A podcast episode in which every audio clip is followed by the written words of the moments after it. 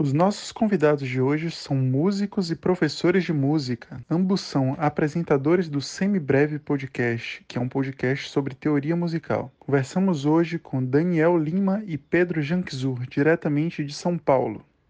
Boa noite, Gabriel. Boa noite, Sócrates. Mais uma? Mais uma, tudo bem? Eu acho que hoje a gente vai para um assunto bastante interessante que geral curte, viu? O que é que nós vamos falar hoje?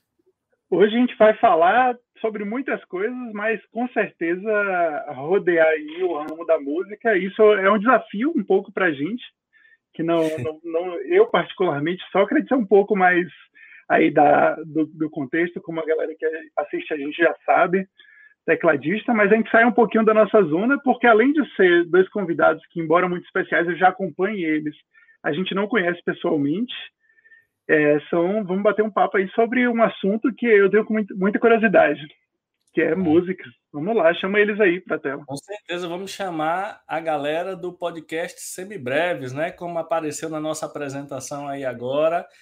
Vou convidar aqui, colocar na tela para falar com a gente, é o Daniel e o Pedro. Deixa eu Pedro. chamar eles para cá. Olá, pessoal. Boa noite. Fala, meu brother. Boa noite, Gabriel. Boa noite, gente.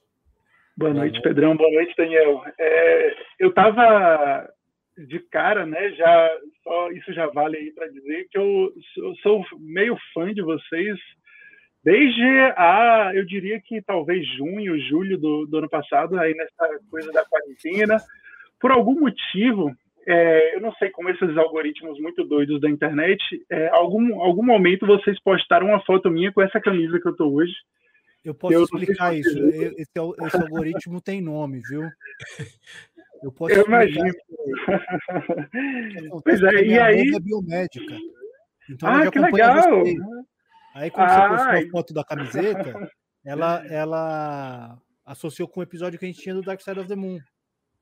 Então foi isso. E isso fez com que chegasse vocês para mim também. É legal que sua esposa é biomédica, então, inclusive, já vamos planejar aí uma pauta para chamar ela para conversar com a gente quando a gente estiver falando coisa da Biomed. Bem, a gente tem alguns episódios. Inclusive, fica aqui a, a cobrança pública, porque eu estou fazendo ela fazer um podcast também.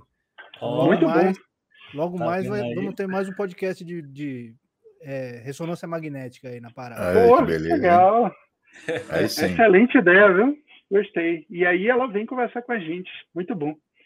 Pois é, e aí nisso vocês chegaram para mim e eu achei super legal. Aí de cara eu fui olhando inicialmente no Instagram e aí com essas coisas assim, tipo, muito rápidas, já caí no, no Spotify de vocês e aí vi lá, por coincidência, o episódio, acho que vocês inclusive estavam se referindo no post Hum. O episódio do Dark Side of the Moon, que eu sou fãzão. Esse quadrinho aqui do lado, eu que pintei. Eu tenho uma, uma tatu aqui dele, que um amigão meu fez. Então, tipo, coincidiu mesmo, de fato.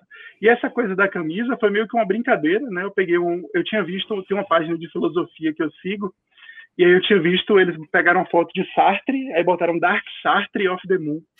E aí uma cara de Sartre. Aí eu peguei, botei um, um microscópio botei Dark Science of the Moon, e aí fiz a camisa e tal.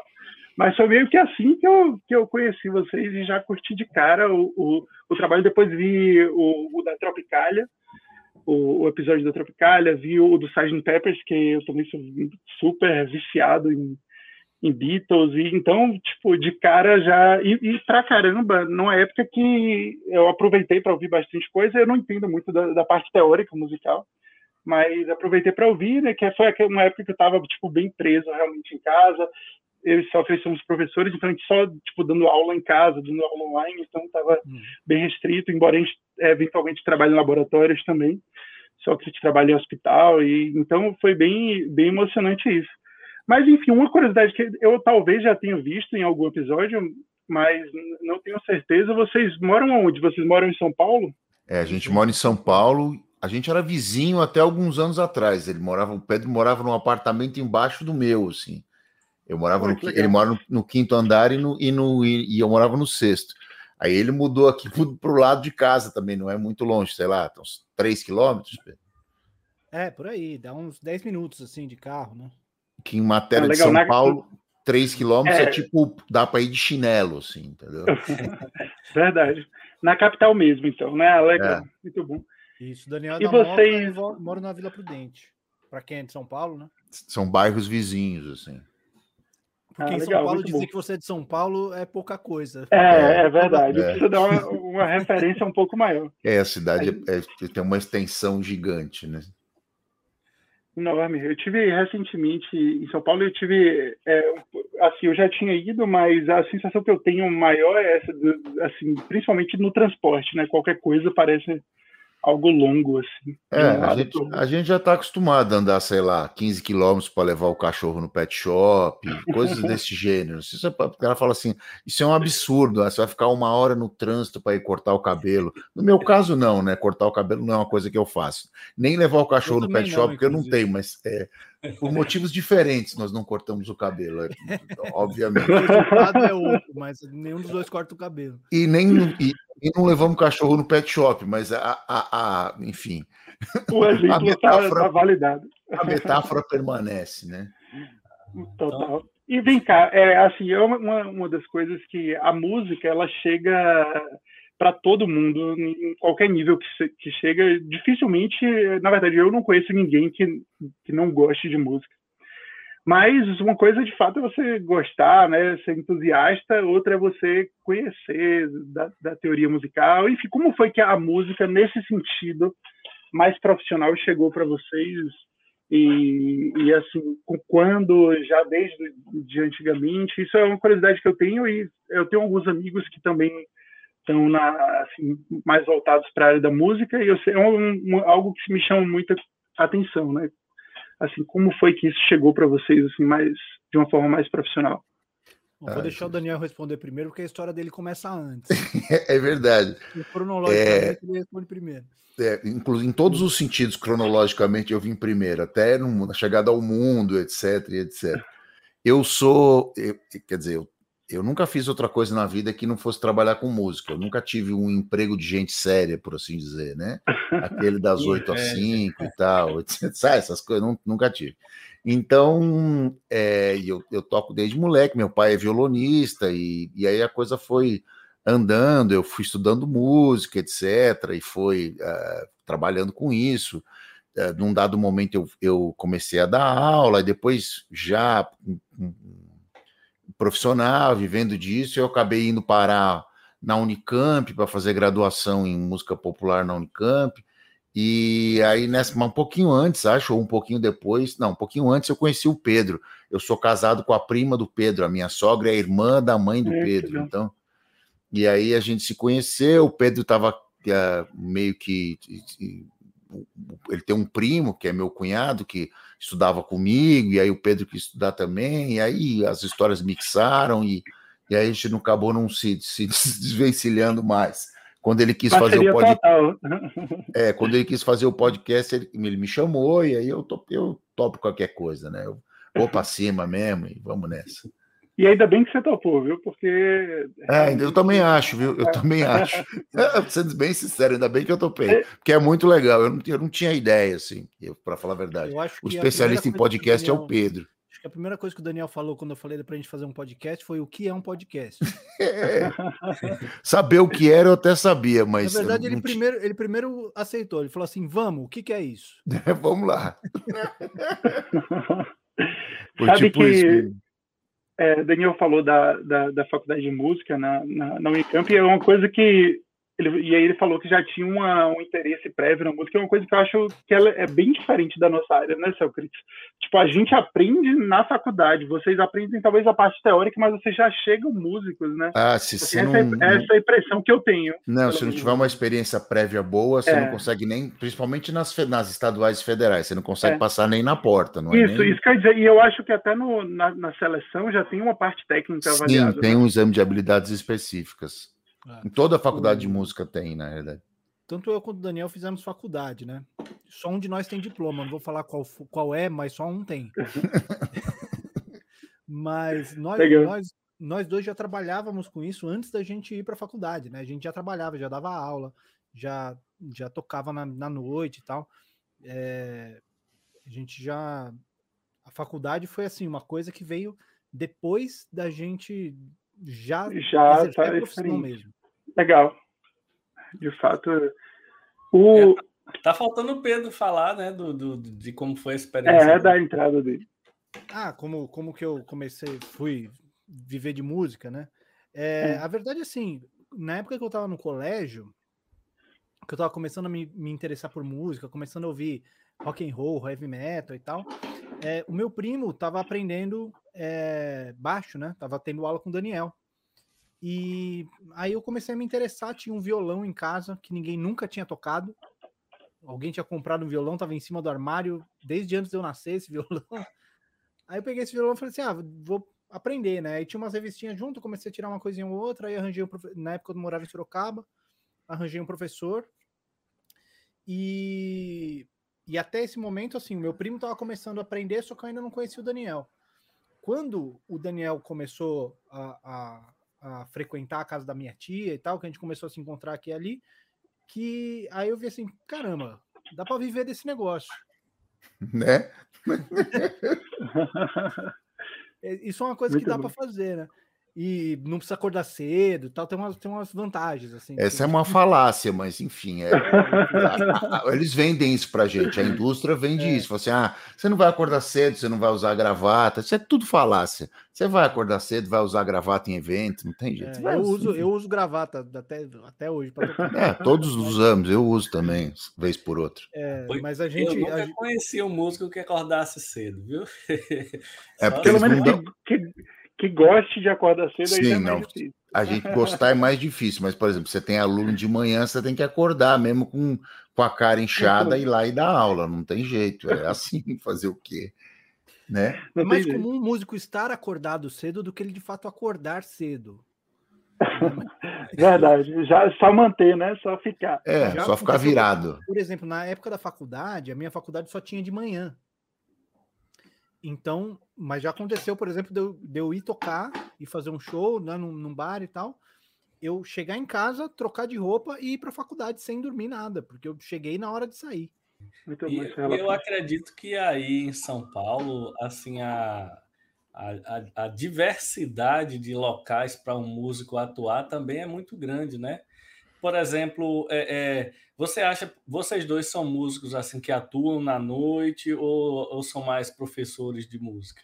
Não, ambos atuamos ainda, estamos no, no mercado da. Duas coisas, na verdade. É, nós fazemos as duas coisas. Somos professores, como vocês já sabem pelo podcast e por tudo, mas nós ambos tocamos ainda e bastante. Quer dizer, nesse ano de 2020, muito menos, obviamente, né? Chegamos a, eu, eu cheguei a ficar seis meses sem emitir uma nota fora do meu apartamento, né? Agora as coisas estão um pouquinho mais relaxadas no que diz respeito a, a, ao isolamento, e alguns lugares estão voltando a funcionar com horário restrito e, e adotando protocolos sanitários e etc., com, com, com capacidade reduzida também, e a, algumas gigs voltaram, mas está longe de ser assim o que era em fevereiro de 2020, longe, Sem dúvida. há um ano atrás. Né? É, que...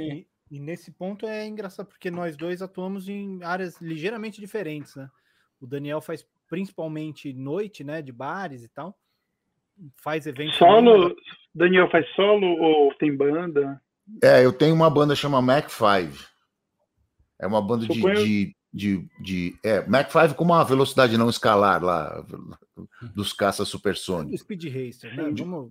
Do Speed Racer, do Speed Racer também. É o Speed Racer, o carro. é mais nerd, o, o, se é a velocidade do som ou o seu Speed o, Racer? O carrinho do Speed Racer vem da, da, da velocidade não escalar, né? É uma referência direta.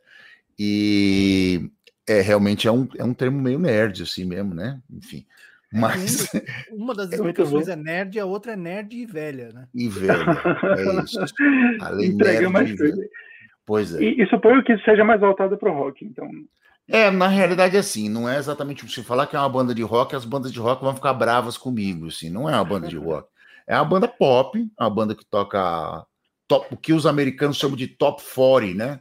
que é as músicas da parada. Então, o que, que a gente tocou no ano passado para tomar como base? Assim, a gente tocou Ed Sheeran de monte, a gente tocou Chainsmokers de monte, a gente tocou Coldplay de monte, é basicamente tocou um monte de reggaeton de todos os, todas as cepas e etc. Não é uma banda de rock, é uma banda que até toca rock, assim, alguma coisa de, de, de clássicos menos, alguma coisa de 80, assim, tipo Journey, ou, ou, ou coisas mais dançantes, tipo Erasure, e coisas desse gênero, mas não é exatamente uma banda de rock que você vai imaginar que vão ter lá cinco caras é, tatuados, mal encarados, cabeludos e não, não é isso.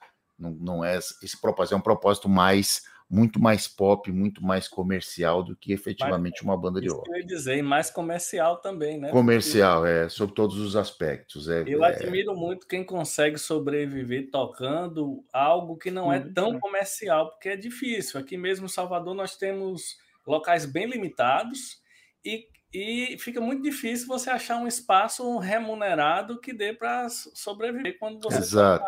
algo Exato. muito, vamos dizer assim, específico.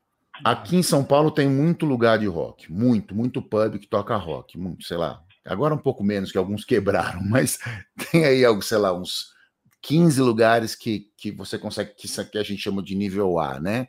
Padrão ouro, de cachê, de estrutura, enfim, de tudo.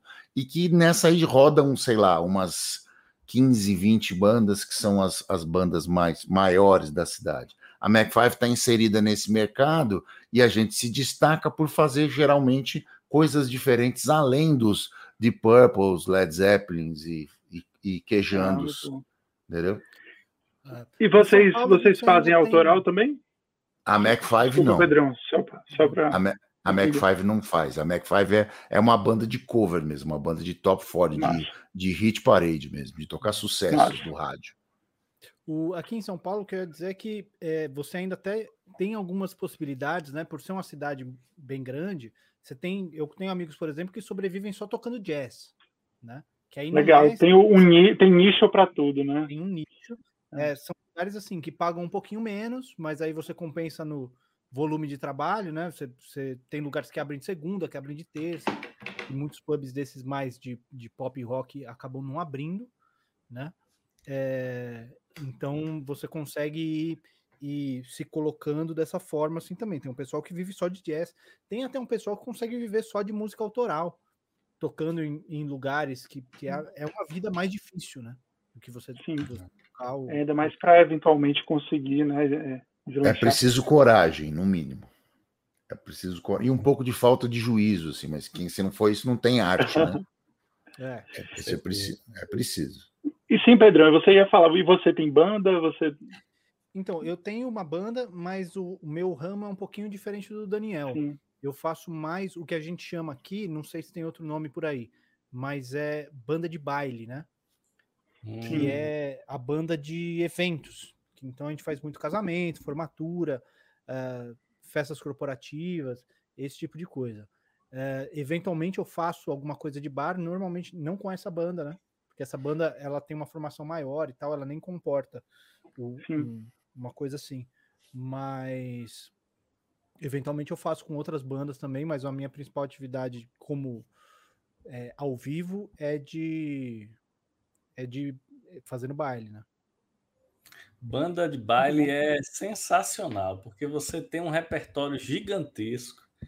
É, você tem por. Eu não sei se exatamente é igual em todo local, mas aqui é meio que limitado por anos, né? Então vai lá no, no, no baile e toca 70, 80, 90, 2000. Eu acho que deve aqui ser igual. Foi assim também. Aqui foi assim por muito tempo.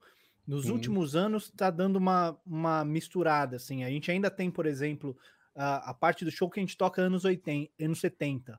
Mas esse ano 70 inclui coisas que de hoje que são inspiradas pelos anos 70. Que parecem anos ah, 70, legal. mas não então, são anos Bruno 70. Bruno Mars, por exemplo, no meio dos legal. anos 70. Tem o J Quest, né? Algumas legal. coisas nesse sentido.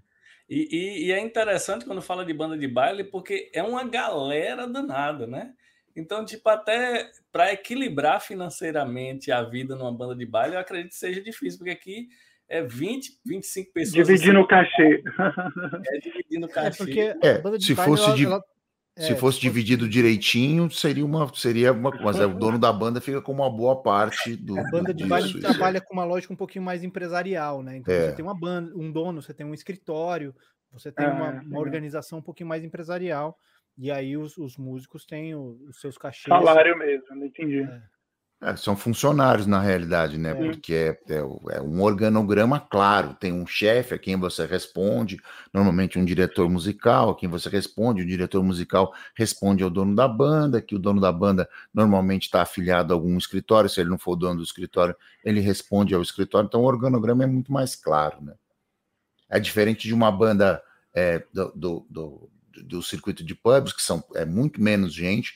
Trabalhamos em, em quatro músicos. Na banda do Pedro tem pelo menos o dobro num é, evento é, a, normal. A menor formação é oito, né? É, pelo menos o dobro, né? Na, na é, menor formação. É, e a gente consegue, com uma equipe muito mais enxuta, com um técnico e um hold, fazer acontecer. Claro que isso faz girar menos um, um, capital menor, né? Óbvio, o valor absoluto de um trabalho e do outro é menor, mas a gente leva vantagem no sentido na hora da subdivisão passa em menos mãos, né? Uhum. Essa Mais é a ideia. Né? É. Vocês, vocês conhecem Salvador? Alguns de vocês dois já vieram? Eu eu toquei algumas vezes em Salvador e eu toquei com o Gera Samba daí da cidade. Ah, legal. Eu, eu não aliás, conheço ma... diretamente Gera Samba, mas sei que é famoso. Tipo, aliás, Marinho, um abraço, viu? Sabe é, que. Salvador eu não conheço, não. Com esse nome nem existe mais a. a, a... É, na... ainda existe, mas é aquela coisa. Ele depois teve a cisão, né? Teve a cisão lá com o El Chan. E aí hum. ficou o El Chan e o El Chan realmente não existe mais. Entretanto, por mais incrível que isso possa parecer, o Gera Samba ainda atua ainda está por aí, etc. Outro dia, inclusive, entrei no Instagram, achei lá o Instagram deles, vi, entrei no YouTube, vi os, tem uns vídeos comigo fazendo carnaval em Goiás, ah, no Mato legal. Grosso. É, achei umas coisas interessantes. Eu toquei Vamos muita música. acha para a nossa editora postar aí? Vamos, a gente vai pesquisar to, aí na hora Toquei que... muita música baiana. Toquei com Dandara da banda Relógio aí, não sei se é da época de vocês, que é da, da, da da década de 90, né? Fim da década de 90. Toquei com ela bastante depois que ela voltou da Europa, ela já morando em São Paulo. Toquei muita música baiana mesmo, muito. Fizemos, fiz muita micareta junto com, com todas as bandas grandes aí, com Chiclete, com Banda Eva, com, com essa galera. Legal. Sabe, você já tocou em cima de trio elétrico? Muito, muito. Até, de, Pô, até legal. Eu já passei, eu tenho mais hora de trio elétrico que urubu de voo, assim, né? Porque quando a gente é, sobe no trio elétrico, você sabe a hora que sobe, você não sabe a hora que desce, né? Que termina, né? É, já sabe. Eu tenho, eu tenho um amigo que ele é biólogo, mudou completamente de área, mas ele foi baixista de uma banda também de axé, se eu não me engano era Banda Reflexos na época. Eu não conheci, mas ele é, é, e, até hoje a gente tem uma ele é professor da, da mesma faculdade que eu é, uhum. dando aula de biomedicina e aí a gente tem uma bandinha que ele arrasa até hoje ele realmente é, é ele banda reflexos Banda Reflexos é do, do, do, do prenúncio de tudo, pois lá é. atrás, do começo dos é. 80, lá com Luiz Caldas, antes é. de Daniela Mercury ainda e tal. E, e fez um sucesso gigantesco. Gigantesco. Ele, Não, então, ele, ele saiu antes da banda fazer sucesso e ele fala que se arrepende. Foi para fazer biologia e. Ainda não chamava nem axé, chamava ainda, o pessoal chamava de samba reggae ainda, né? Ainda é. Era um negócio anterior para você é, é, ah, é, que não, Daniel, que se não sei se você já assistiu, tem um documentário que, se eu não me engano, tá até na Netflix. Acho agora, que tá na Netflix que eu assisti. É, o Canto de um Povo. Tem essa história completa, do início até o fim, é. todas as bandas, não, com todo mundo. Não assisti, porém assistirei. É, eu assisti também, mas vale eu falar desse, desse documentário. Inclusive, é uma o boa lembrança que o assunto me interessa. É. O assunto me interessa. Não, e quem já foi no carnaval da década de 90, relembra, porque assim são imagens assim sensacionais, completamente diferente do que é hoje, né? Sim. Hoje é uma situação completamente diferente. Naquela na década de 90 era muito mais aberto assim o carnaval, a galera Hoje é tudo mais. É. Menos cordas, menos abadás, coisa mais livre, todo mundo na pipoca feliz. É, a tendência está querendo que seja essa, embora tenha muito camarote também. Você Por coincidência, a gente está gravando hoje no que seria o último dia de carnaval. A terça-feira de carnaval. É, é, é. porque Só teoricamente aqui são quase 10 dias. É, senão a gente estaria. Eu provavelmente, é. se eu não estivesse viajando, talvez estivesse por lá. Eu não sei nem onde eu estaria. Era, é uma das, eu, faz 30 anos, é, é, o primeiro carnaval que eu não faço em 30 anos. Então, Nossa. eu não sei, provavelmente não tenho a menor ideia nem de que cidade eu estaria. E, e, você falou, em, eu perguntei de tocar no trio elétrico, porque tocar no trio elétrico já por si só é uma experiência fantástica. Uhum. Eu já tive a oportunidade há muitos anos atrás, e também numa cidade pequena, de tocar algumas coisas no, no, no trio elétrico. Eu toco um pouquinho de teclado, hoje eu tenho um, um piano aqui, eu toco um pouquinho de piano. E é uma coisa impressionante. É, é, eu não sei se você já tocou em cidade pequena com trio elétrico tá lá todo mundo tocando, aí começa a andar em cima do paralelepípedo, o, o trio balançando que só, e às vezes você tem que segurar o instrumento. Não, não, é muito glamuroso, não, apertado. Você entra na hora, não sabe a hora que vai descer. Mas, mas que... músico, não é só carnaval e trio elétrico. Músico não tem glamour nenhum em lugar nenhum do é. planeta. No caso específico. do, é artista. No caso específico do trio, eu tocava com uma banda chamada Carna Sampa aqui, que era um evento grande aqui em São Paulo. A primeira micareta grande que teve aqui. E era na antiga Avenida Água Espraiada, que hoje é que é hoje é a Dr. Roberto Marinho. É uma avenida gigante, assim. E eram 500 mil pessoas no sábado e 500 mil pessoas no domingo, mais ou menos. E era isso aí, oito horas de trio. E essa banda fazia o circuito das micaretas todas. A gente viajava aqui, principalmente o centro-sul, fazendo micareta. Então era Mato Grosso, Goiás, Minas, São Paulo, Rio não tinha muito. Eu, eu não, naquela época não pegou. Fazia aqui Santa Catarina, etc. E fazendo todos esse circuito de micaretas. E era essa vibe aí, cara. Eram, no mínimo, oito horas de trio. No mínimo. Tranquilo, assim. Oito horas é. Ah, tocou pouco, tocou oito horas hoje. Então precisa de um preparo físico também, né? Porque realmente. Cara, não, é, e era outra vida, né? Tipo, uma coisa é fazer, fazer isso com 20 anos, outra você fazer com 50, né? Isso não é, não é para não é para os jovens senhores tipo eu hoje. Isso era quando eu tinha 20 e aí dava certo, porque aí você, oh, beleza, vamos nessa. Era Aqui tudo festa. Os trios grandes hoje tem camarim, tem banheiro. É, não, esses, esses trios até tinham banheiro, mas era um sacrifício, porque, sei, por exemplo, eu sou contrabaixista, aí o cara tava lá, tá, segurou a percussão, beleza, aí corria todo mundo no banheiro. Tecladista, guitarrista, é... baixista, cantora, os back, todo mundo queria ir no banheiro ao mesmo tempo, e era aquele caos, né? Caos total. Olha, tem cada Imagina. memória de trio que, nossa senhora, gente puxando revólver na rua, e o cara e, e, o cantor gritando, tá armado, não sei o quê. Todo mundo meio se esconde. Meu, cara, cada uma. Só quem passou. É, e eu passei, um, sei lá, uns 5, 6 anos fazendo isso direto todo final de semana. Era muito, muito divertido. Tanto em cidade grande como a nossa, quanto em cidades minúsculas é, que a gente viajava e fazia o carnaval. Às vezes fazia o carnaval por causa do trio.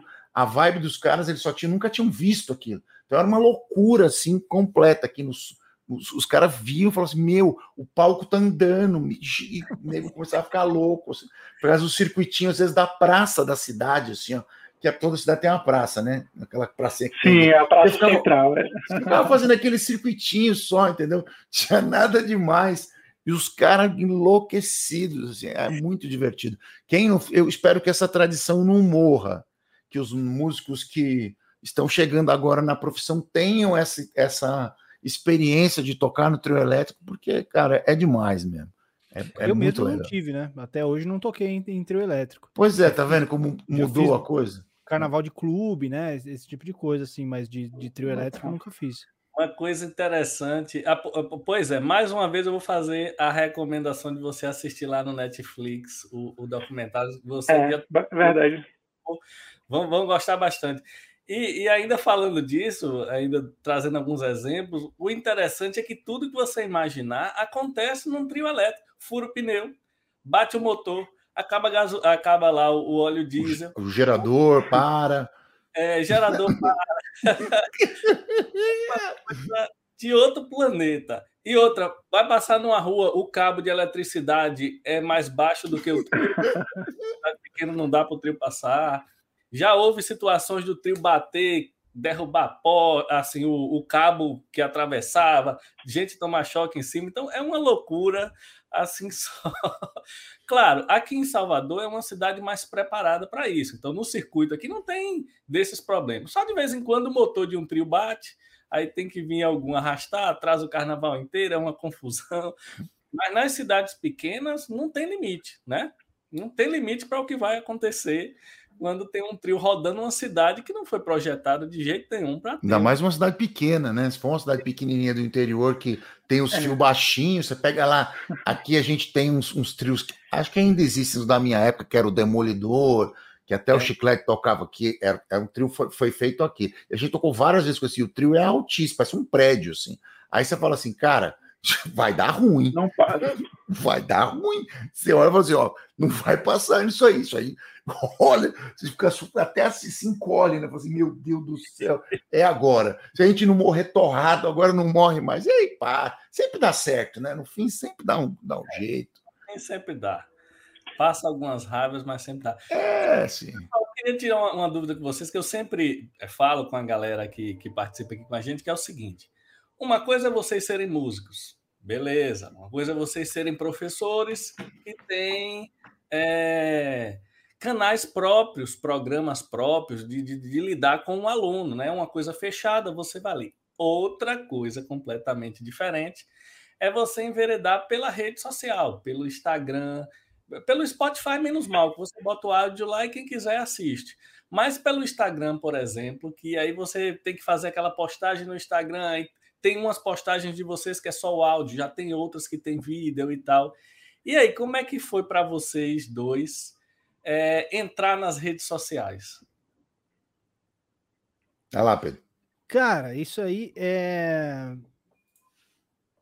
Eu, eu assim, é, há algum tempo atrás, eu, eu tinha uma ideia de que o jeito que a gente dá aula de música hoje não estava muito conversando com o pessoal mais novo.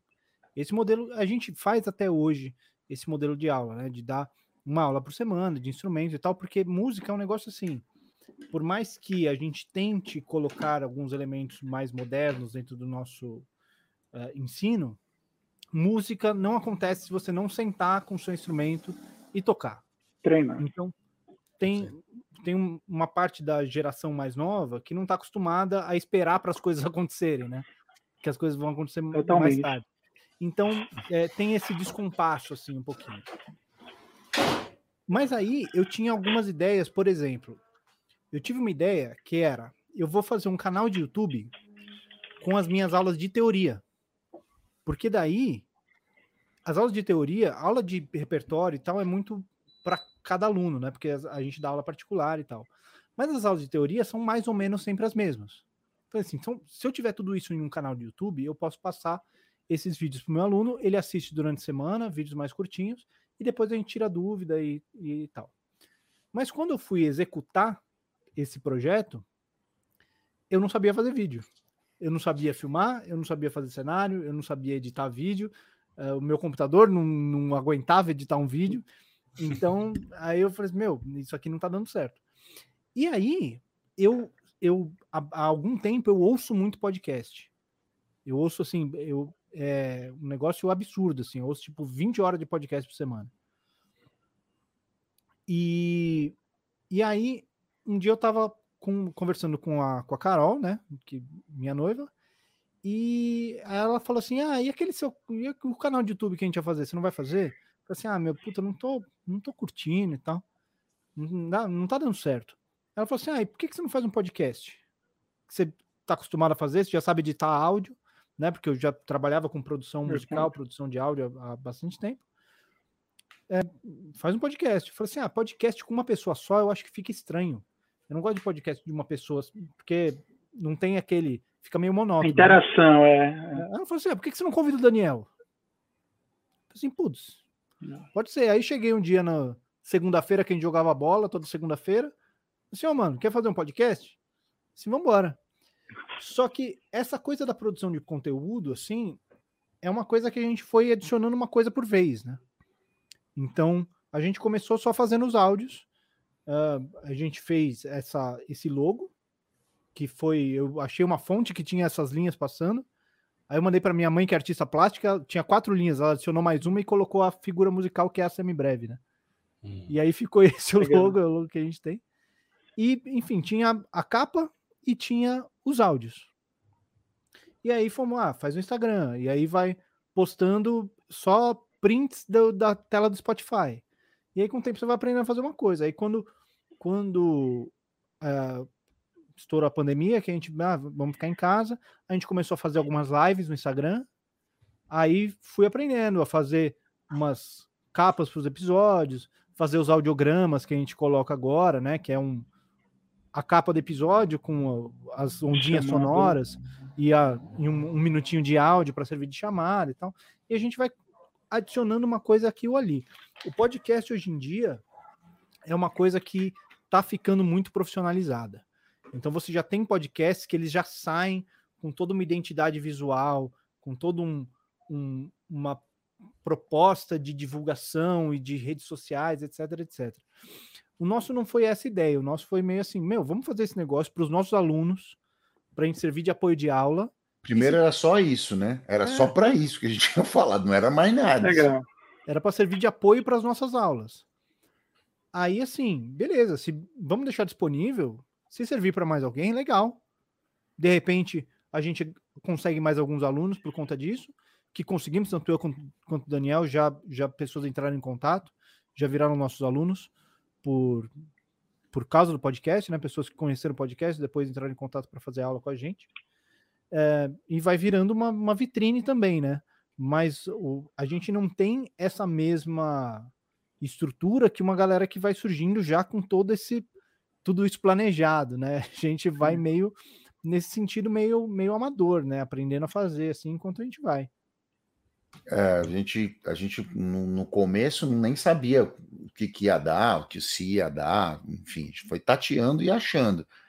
Eu, eu comecei a fazer assim, experiências e intervenções na internet lá, sei lá, em 2006, 2007. Eu tinha um blog que é o maestroinsano.blogspot.com, ainda tá lá, tá no ar ainda. E aí eu fazia vídeos, fazia aquele esquema do, do blogger, né? Que todo mundo, vocês já, acho que já tiveram blogger Sim. E aquela coisa que posta o texto. O site do posta... Semibreves é no Blogger até hoje. O site do Semibreves é no Blogger, né? Legal, legal. Enfim, então aí, aí a gente vai lá, posta vídeo, posta texto e tal, e aí foi indo, foi evoluindo. Nisso eu resolvi ter um canal do YouTube também, depois que chama Maestro Insano também. E, e na pandemia eu passei a fazer aulas ao vivo, todas as terças-feiras às 20 horas. Inclusive eu estou ao vivo agora lá. Quer dizer, não estou ao minutos. vivo, mas, mas não estou ao vivo, mas estou lá. Eu, eh, normalmente eu estou ao vivo, mas hoje eu gravei. Aliás, já gravei algumas vezes, né? Às vezes tem alguma, algum impedimento, eu gravo a aula e posto o vídeo estreia às 8 horas. E é, também é mesmo, mais ou menos a mesma ideia do, do semibreve, só com conteúdo continuado, etc. Também dá, dá a mesma ideia. Fora isso, eu lancei nesse, nesse na pandemia também um produto digital chamado o Código dos Sons, que é um curso de percepção harmônica e melódica uh, para todos os instrumentos, ou seja, você que quer melhorar e construir seu ouvido tonal, entender ou ouvir é, e, e, principalmente reagir melhor ao som, seja feito de qualquer fonte, seja você escutando um som no, no, Spotify, no YouTube, seja você tocando com a rapaziada, seja o cara que é profissional, tá numa gig não conhece a música e precisa dessas ferramentas para poder melhorar o seu playing, né, o seu fazer musical o código dos sons é uma proposta. Então, assim, ficar parado na pandemia a gente não ficou, né? A gente aprendeu a fazer um monte de coisa, porque, cara, você tem que aprender. Hoje você tem que aprender a editar vídeo, você tem que aprender a produzir áudio, uhum. você tem uhum. que aprender a postar em rede social, entender o, o, o, o funcionamento da máquina e, e, dos algoritmos que regem, entender aqui as, as questões das, das hashtags e num layer mais avançado até entender um pouquinho de marketing digital, né? Para saber como as pessoas, Sim, como chegar nas como pessoas, divulgar, como... como... divulgar, etc. Então, é tudo isso, tudo isso a gente tem que aprender é, daquele jeito, né? Vamos agora, vamos, um, dois, três, é. já. É. O que eu acho engraçado, não é só é que mesmo sendo de áreas diferentes, é, é um contexto muito semelhante com o nosso, por exemplo, é. né? que também precisamos dessa mesma forma é, adaptar a nossa realidade para os alunos da nossa área e entregar conteúdos também digitais. E isso já vinha um pouquinho. Sócrates está chegando essa semana a 2 milhões, não foi? De visualizações já. Então, tá 2 milhões de visualizações lá no, no canal dele. E a tendência é essa, né? Fazer adaptações para essa realidade. E não tem jeito, não tem jeito. É músico, é professor, é seja lá qual for a sua área, não tem jeito. Sim, é, não, não tem mais volta, né? Está nas redes sociais. Exato. A gente teve no início da pandemia lives aí com milhares e milhões de pessoas assistindo. Não tem jeito. É, com certeza o que vocês passaram aí, estão passando para aprender a, a, a, como é que faz as coisas nas redes sociais, a gente também passa. Eu, eu já tenho outros canais. Eu, eu, inclusive, quando eu vi o Instagram de vocês, eu fui logo procurar no YouTube, porque eu achei muito cara de YouTube. Falei, poxa, isso aí deve ter os vídeos no YouTube. Aí fui lá, procurei semi-breve, não, não, não achei no YouTube. Porque realmente o YouTube é como Pedro falou, é trabalhoso. YouTube é diferente. No Instagram você pega o celular aqui e tome. No YouTube, não. Aí tem que editar. E a galera jogou o nível lá para cima, como ele falou. Ninguém. Vocês ainda fazem um, um, uns vídeos ali, é meio cruz. Pega ali, vamos falar, vai. Mas, de forma geral, quando você vai para o YouTube, a galera é com edição boa, iluminação boa, gravação, duas, três câmeras, trocando, não sei o que, edição top, que aí não é qualquer computador que você faz uma edição top. É... Mas é isso, né? É a realidade e não tem jeito. Você Todos sabe que nós... rolou um fenômeno muito interessante quando quando a gente ficou aquele período, né, aquela quarentena um pouquinho mais rígida, né? E depois já foi. Mas é, o pessoal que a gente conhece, assim, tem banda, todo mundo começou a fazer os tais das collabs, né? Dos, uhum. dos como é que o jam virtual, que era cada um grava Sim. na sua casa e aí junta na edição do vídeo e tal. E aí foi um negócio muito engraçado, porque os primeiros, assim, das primeiras semanas, quando to, tava todo mundo em casa, ficou. Eram uns vídeos crus, né? Eram uns vídeos assim. Aí você. Imagina a dificuldade. Eu ia colocando toda semana, cada semana ia colocando um. No vídeo seguinte já tinha uma iluminaçãozinha melhor. No outro o cara já conseguiu um ângulo mais legal. Aí o cara comprou a câmera, aí a, a, foi aprendendo a editar. E a qualidade dos vídeos que a galera foi fazendo em casa foi melhorando, né? Foi, foi ficando mais legal. E a gente foi aprendendo. Né? Eu fui nesse, nessa pandemia, eu fui pro lado. Eu fui mais fundo ainda no podcast, né? Eu fui pro lado de edição de podcast. Eu fui num, num, num negócio assim, entrando nos, nos caminhos de, de aprender uns detalhes de edição e de começar a sacar. E, enfim, já trabalhava com áudio, né? Então isso cortou muitos caminhos. Mas. É, eu, eu acho que o de, o de, vocês fica super bem sincronizado, pelo menos os do Clube do Disco. Eu nunca vi os de teoria, mas os do hum. Clube do Disco acho que fica assim, não só a cronologia perfeita, mas assim a qualidade do áudio também fica parecendo um bate-papo numa rádio mesmo, ele ficou bem legal. Muito obrigado, fico muito feliz porque foi foi assim, quando a gente começou a fazer, tanto eu quanto o Daniel, a gente sabe mexer com programa de edição e, e mixagem de áudio, isso aí não é mistério nenhum para ninguém. Mas eu conhecia a linguagem do podcast que o Daniel não conhecia, né? O Daniel nunca tinha ouvido um podcast. E eu ouvia um monte. Então eu falei assim, então eu chamei para mim, falei assim: "Ah, então deixa que eu edito", né? Aí eu falei assim: "Ah, o primeiro episódio a gente de gravação deu, não sei, 20 minutos, meia hora. Falei assim: ah, isso aqui acho que eu devo demorar, não sei, uns 40, 50 minutos, eu edito e já posto, né? Eu demorei umas quatro horas para fazer. é. pra, ir achando as coisas e achando as linguagens e tal, e, e, né? E o primeiro você ouve hoje não, não é nem perto do, da qualidade que a, gente, que a gente faz hoje em dia. Ainda bem, né? É. Ainda bem. É, ainda bem que evolui, né? É. acho que todo mundo evoluiu um pouquinho nessa história. Eu tenho um outro canal do YouTube, que é o que Gabriel falou aí, que eu estava postando no Instagram, fazendo festa de 2 milhões de visualizações. Eu edito tudo. Eu mesmo pego, eu mesmo gravo, eu mesmo edito sozinho. E edito, jogo lá. Dá um trabalho gigantesco. É, Para fazer uma edição de um vídeo com várias inserções de cinco minutos, você leva brincando uma hora, duas horas, três horas, quatro horas não tem limite, depende do que você vai colocar. E sendo que a nossa tarefa não é essa, né? Um editor, beleza, ele sabe se virar muito mais rápido e tal, mas é isso, não tem jeito, é o que é o que todo mundo vai ter que estar tá inserido mesmo e não hoje em dia eu até ofereço esse serviço, né? Eu, eu faço ah, edição legal. de podcast para outros podcasts também, que foi uma coisa que eu comecei a fazer. Bom, já que eu estou em casa, isso é uma coisa que eu consigo fazer de casa. E aí eu comecei a fazer. Mas. Você fala de podcast, na minha cabeça sempre tem o um vídeo. Aí então, tem hora que. Cabeça, é, é, porque não é podcast. É, é, o próximo passo, quem sabe, né? É, eu, eu, tecnicamente seria vodcast, né? Que é o que eles chamam de. Só que aí chegou uma tendência de uma galera que tem feito, né? Inclusive, não sei se vocês tem o Flow, a gente sempre comenta aqui, tem outros também podcasts que eles estão partindo para o ao vivo e, e com vídeo e, e eventualmente também não tem pauta e etc. E aí eles roubaram o nome podcast, eles roubaram é. e, e acabou. Eu não sou muito, eu não sou muito desse, desses purismos assim, ah, não, para ser podcast precisa ter essas coisas. Isso, isso, aí não é muito assim a minha, a minha praia. Mas o, o, eu associo muito podcast com uma coisa que você pode consumir é, fazendo outra coisa. Sim. Então, é, eu comecei a ouvir muito podcast porque eu dava muitas aulas a domicílio. Então, tinha dia que eu rodava 80 quilômetros em São Paulo dando aula. Então, 80 quilômetros dentro do carro em São Paulo era tempo pra caramba. É, bastante. Então, eu. E aí botava ali como se estivesse ouvindo a rádio mesmo, né? Uma Exatamente. rádio. Então, eu comecei a ouvir muito podcast. Falei assim: ah, um tempo que eu consigo consumir é, informações que eu acho interessantes.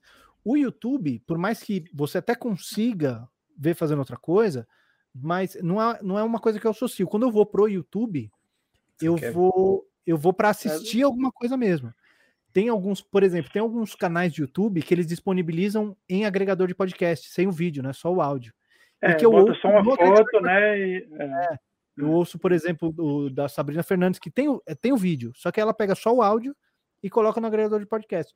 Do canal de Slow, o Café com Bolos, são podcasts que eu ouço sim, sim, nesse sim. tipo de formato. Eles soltam no YouTube, mas eu ouço só o áudio no Overcast. É, né? é, então a gente tem feito, a gente tem tentado fazer isso. Além de soltar no YouTube, a gente solta só o áudio também no Spotify e em outras plataformas também. Que é, eu... E aí, só de, de, sugerindo para vocês, porque eu já acompanho um pouco no, no Spotify, acho que seria massa também, porque vocês fazem as lives no Instagram eventualmente.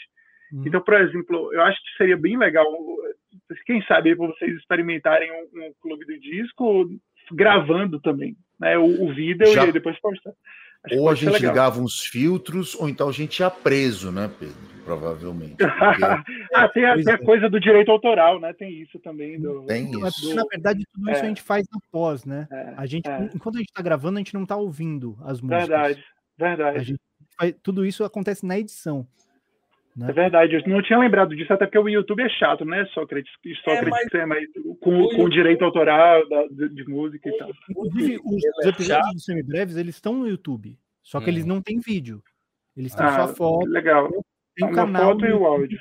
Né? Mas tem muito, principalmente os clubes do disco, eles sempre são tomam restrições e tal. Porque, é. é, né?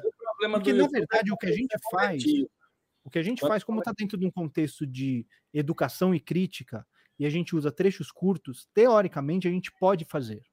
Sim. Se a gente for atrás tá de contextualizando. É, como a gente for, se a gente for atrás de recorrer isso daí para o YouTube, eu acho que provavelmente a gente consegue liberar esses vídeos. Mas o que acontece? É, o YouTube, a gente, a, a porcentagem de ouvintes que a gente tem no YouTube é muito baixa. O YouTube Sim. é uma coisa que eu nem posto no YouTube. Eu, eu, eu tenho um serviço lá, o Spreaker, que a hora que eu solto o episódio já... novo, eu no YouTube. De vez em quando tem algum que toma alguma restrição, mas não é uma coisa que eu me preocupo muito, assim, eu, não, eu prefiro não focar o meu tempo nesse tipo de coisa, porque o algoritmo do YouTube pega, não interessa o contexto. É, eu ouvi é. um trecho da música lá, ele vai lá, pega e fala assim, não, isso aqui não pode. Isso é. não te pertence. Sabe que sabe que eu li, eu tenho lido algumas coisas sobre isso e parece que o, toda a equipe do, do Spotify eles estão tentando fazer estratégias de monetização do, do Spotify. E aí eles estão vendo e uma das dificuldades é essa de implantar um sistema de identificação de direito autoral etc para que pudesse monetizar mais podcasts por exemplo. Porque o cara que posta música consegue mas para podcast tem algumas limitações. É, esse tipo de plataforma de streaming é ótimo para o consumidor, né? Mas para o produtor de conteúdo não é, né? Isso precisa ser é, dito. É ainda o modelo Verdade. ainda não, não é agradável para quem é produtor de conteúdo, mesmo para quem é gigante da música. Os, os caras estavam acostumados com um income completamente diferente do que gera de direito autoral por, por execução, por clique. É, é, é Sabe que é, essa é outra curiosidade que eu, que, eu, que eu tenho, né? Porque eu fico pensando, e aí até para saber a opinião de vocês, porque o, eu acho que o, o, Spotify, né, que é o que a gente está mencionando aqui, que talvez seja a maior plataforma de áudio do mundo hoje, eu chutaria, é, mudou a forma como se interpreta a música, né? Assim, tipo, vocês comentam sobre obras, é, sobre álbuns, né? Sobre o conceito do álbum, sobre a história e as ligações de uma música com a outra. E agora meio que o, o streaming ele tem acabado com isso, né?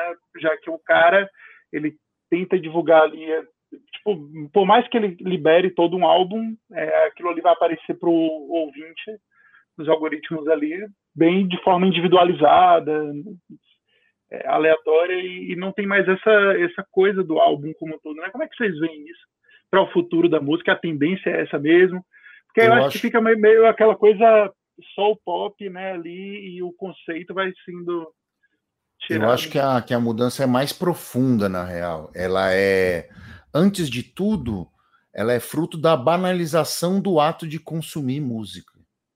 Quem é mais Sim. velho, como eu, por exemplo, se lembra que é, ouvir música nos anos 80, por exemplo, era uma atividade ritualística. Você tinha que Sim. pegar o disco na mão, você tinha que levantar a tampa da vitrola, você tinha que botar lá e tal, etc. Você sentava ali por perto, pegava o encarte, lia as letras, via aquilo tudo.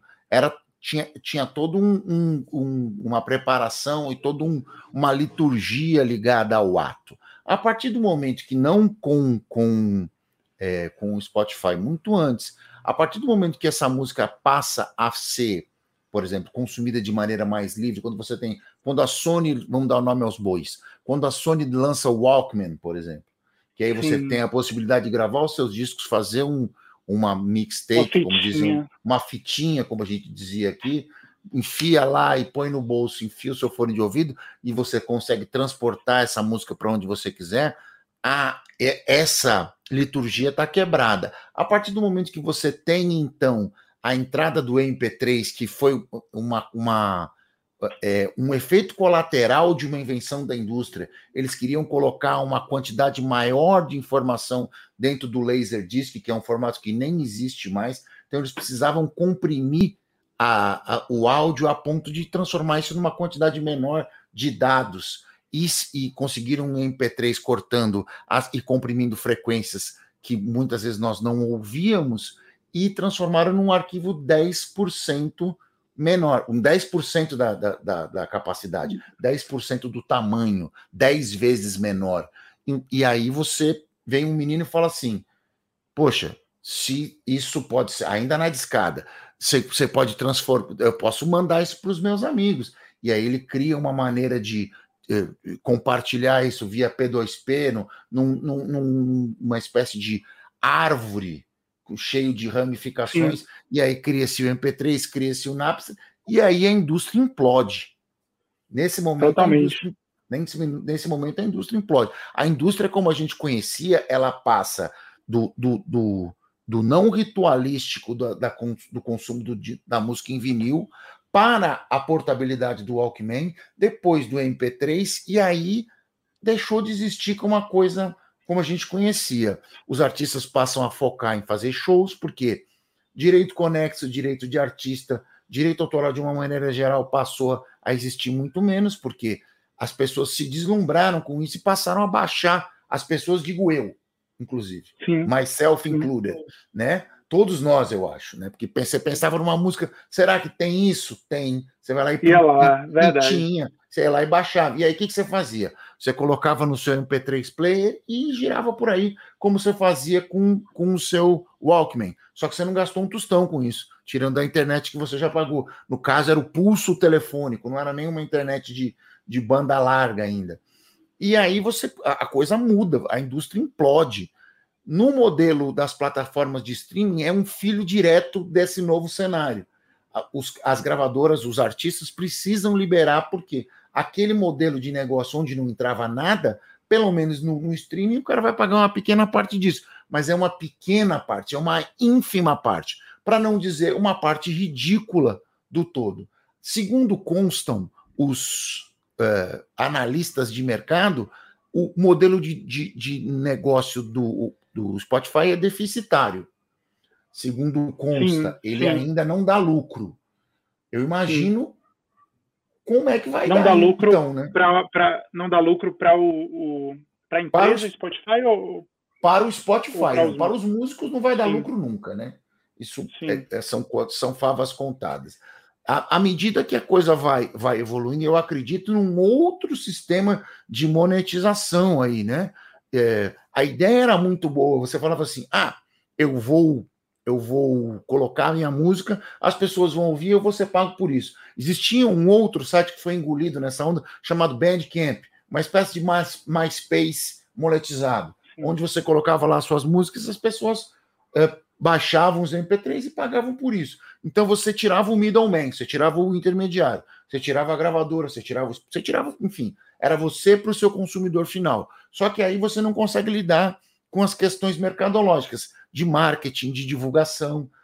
O Bandcamp como, como uma plataforma, ela não se sustenta perto ao Spotify. Se o Spotify não dá lucro, que o Bandcamp.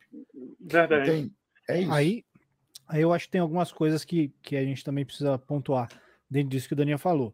Primeiro é que é, a gente precisa lembrar que o álbum ele não é uma coisa que existe desde sempre.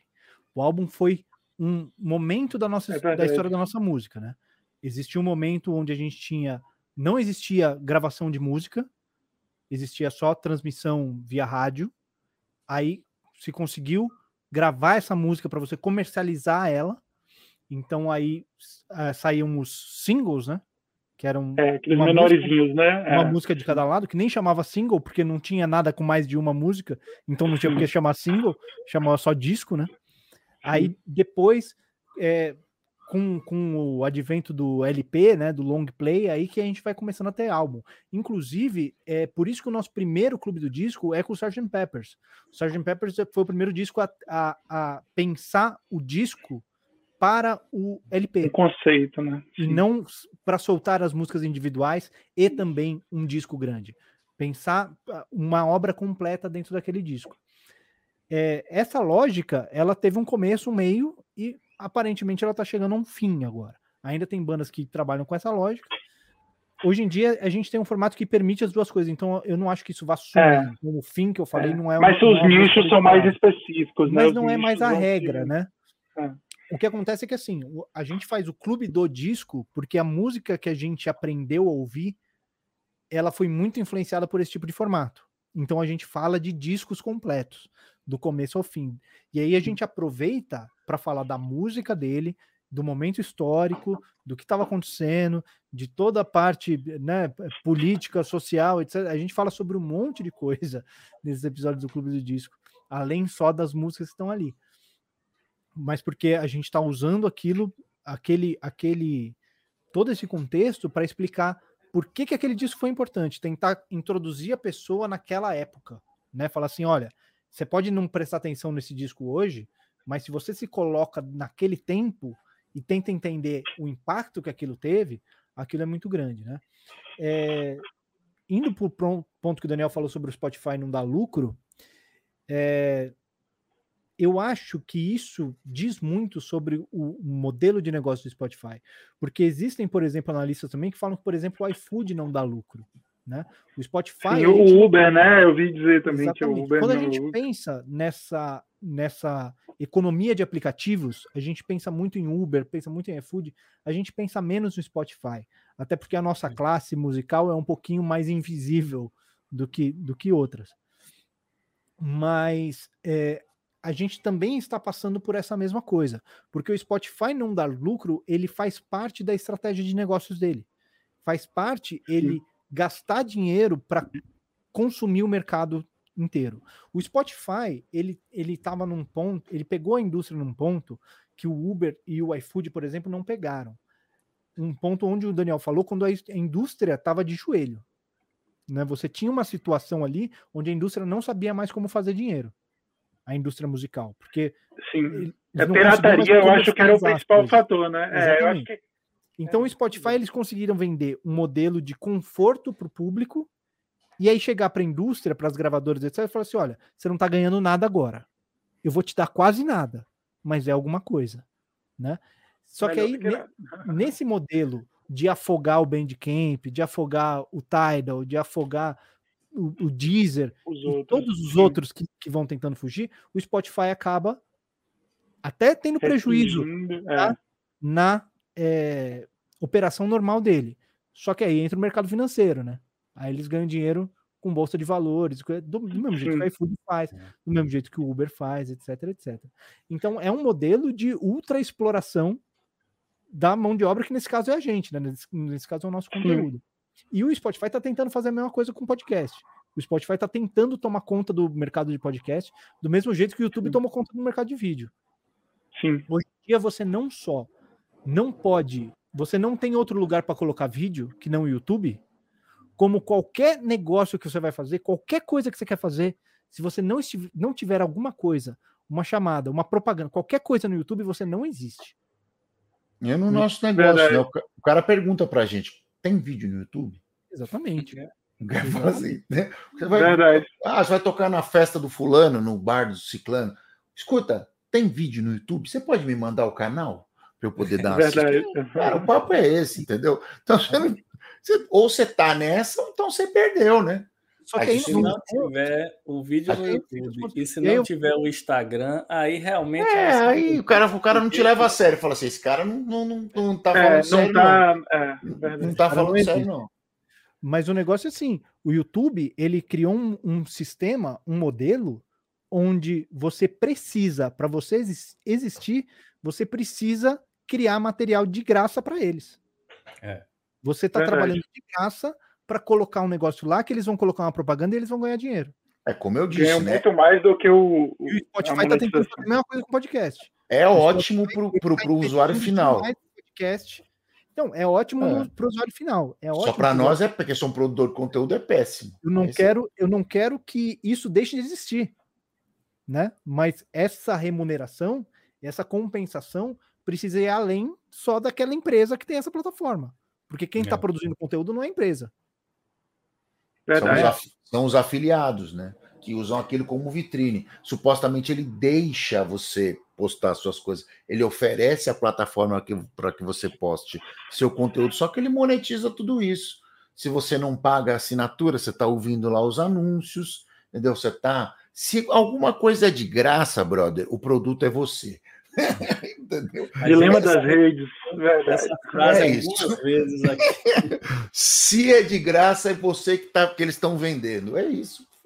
Agora, eu queria perguntar a vocês o seguinte: é, ainda mantendo essa história da experiência de consumir um, uma música e tal, os próprios a, a, a, artistas também desencanaram de ter uma história, é, é, é, como acontecia quando você tinha um disco, né? Porque tinha uma história, tinha a primeira música com a intenção, a meio, ah, o final e, e uma só mais trabalhada. É, os próprios artistas é, esqueceram disso. Agora bota uma música só, lança uma só e, e vida que segue, até porque o, o, a durabilidade dela está muito mais curta do que antes. E eu estava comentando com, com o Gabriel esses dias que essa forma de ouvir música por stream é muito assim, no meu caso acabou limitando. Antes você tinha, ó, eu tenho 10 CDs, hoje eu vou assistir aquele, aí você pega. Hoje você tem um milhão. Quando você tem um milhão aqui no seu celular, ao invés de ser tão facilitado assim, às vezes piora, porque você fica ali, poxa, agora tem um, um milhão de opções, e aí reduz. Esse, eu estava olhando o, esses streams, eles fazem um compilado do que você mais assistiu por ano, né? Todos uhum. eles.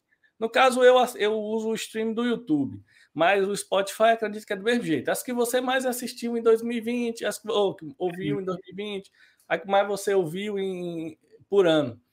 Eu estava olhando o meu do ano passado e eu percebi o seguinte: mais de 80% do que eu escutei de música no stream se restringe aqui a nossa vizinha Santa Maria da Purificação. Mais de 80% do que eu assisti, do que eu ouvi. E vivo Recon. É Caetano e Betânia. Pronto. Mais o meu é bastante isso também. Mas sabe o que, é, o que é que eu acho? A gente fica até meio preguiçoso. Você olha ali, tem uma playlist, não vai ser essa. Ou então bota o nome do artista e deixa lá tocando, você vai fazendo outra coisa. O ritual acaba, tem uma quantidade gigantesca maior, só que eu acho que na prática, no dia a dia, acaba limitando. Você acaba ouvindo mais as né? mesmas músicas. É, você sabe tal. que. O que, é que vocês acham disso aí? Eu acho que assim, é, eu lembro quando, quando eu comecei a tocar, né? Eu comecei a tocar um pouquinho antes disso tudo, na época que a gente ainda ouvia CD. E era uma coisa assim, eu tinha poucos CDs meus, né? Meu pai tinha os CDs dele e tal, não sei o quê, mas não era música que eu gostava. Os meus CDs eu tinha poucos. Eu ouvi tanto aqueles CDs que eu conheço cada detalhe de cada música até hoje. Hoje em dia é muito mais difícil você ter essa experiência. Hoje em dia você tem essa lógica industrial de você ouvir essa, vai para a próxima, vai para a próxima, vai para a próxima, para você continuar vendendo as coisas, né? Até se você pega esse lance do sertanejo, o sertanejo hoje serve para vender outras coisas. Serve para você vender bebida, para você vender carro. Verdade. Então, a música não pode durar muito, porque o cara precisa vender o próximo clipe, a próxima propaganda no próximo clipe. A música precisa desaparecer rápido. Então ela obedece uma lógica de indústria, que não é uma lógica artística, né?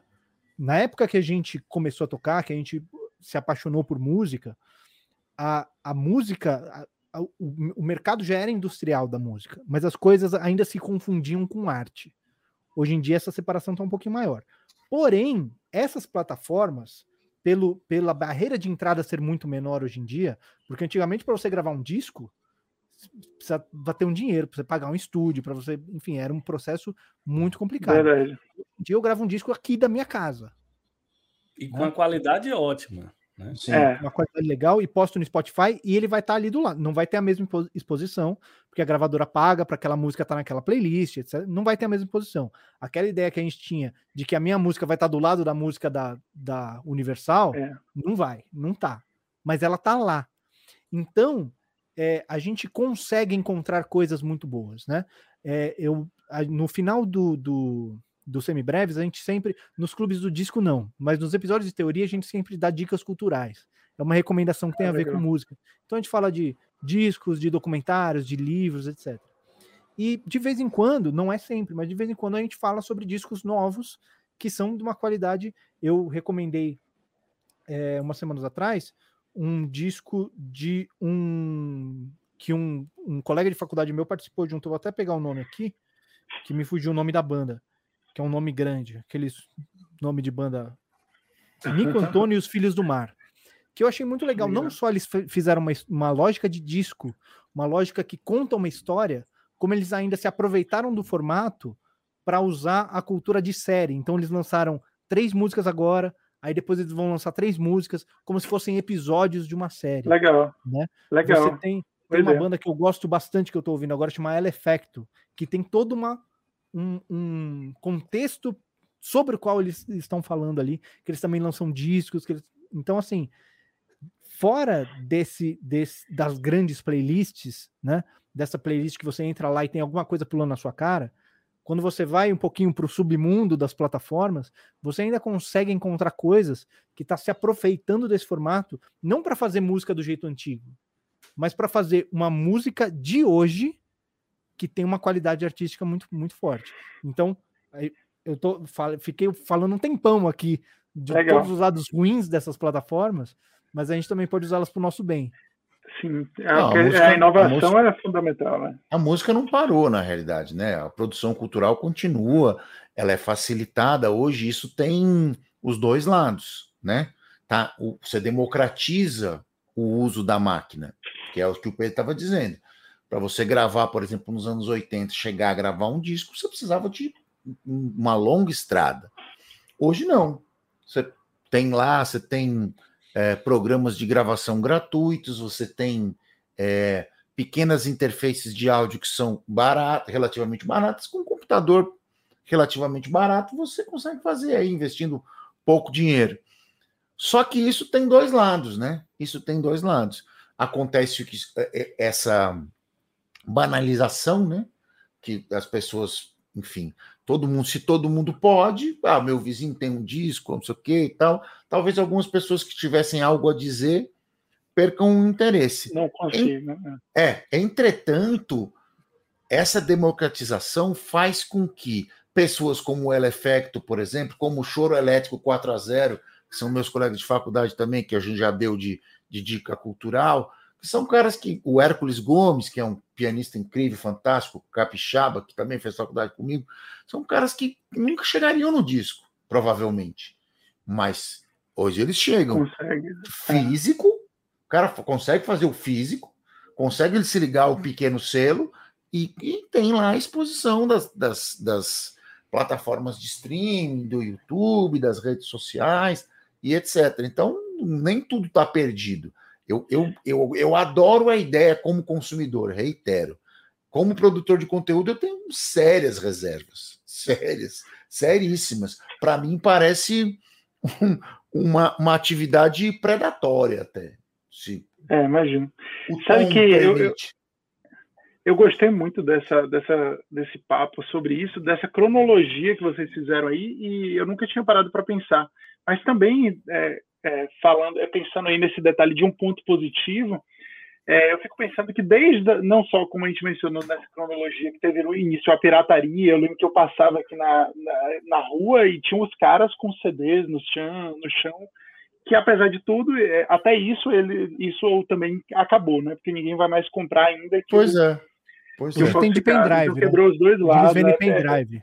Pois é. Hoje, hoje Vendeu o pendrive vazio, né? Que... Mas, enfim, é, uma das coisas que eu fiquei pensando é que, apesar de tudo, é, é, e aí refletir isso agora, porque antigamente isso, talvez quem fizesse sucesso é que ou quem tinha sorte ou quem tinha qualidade, mas era mais reservado.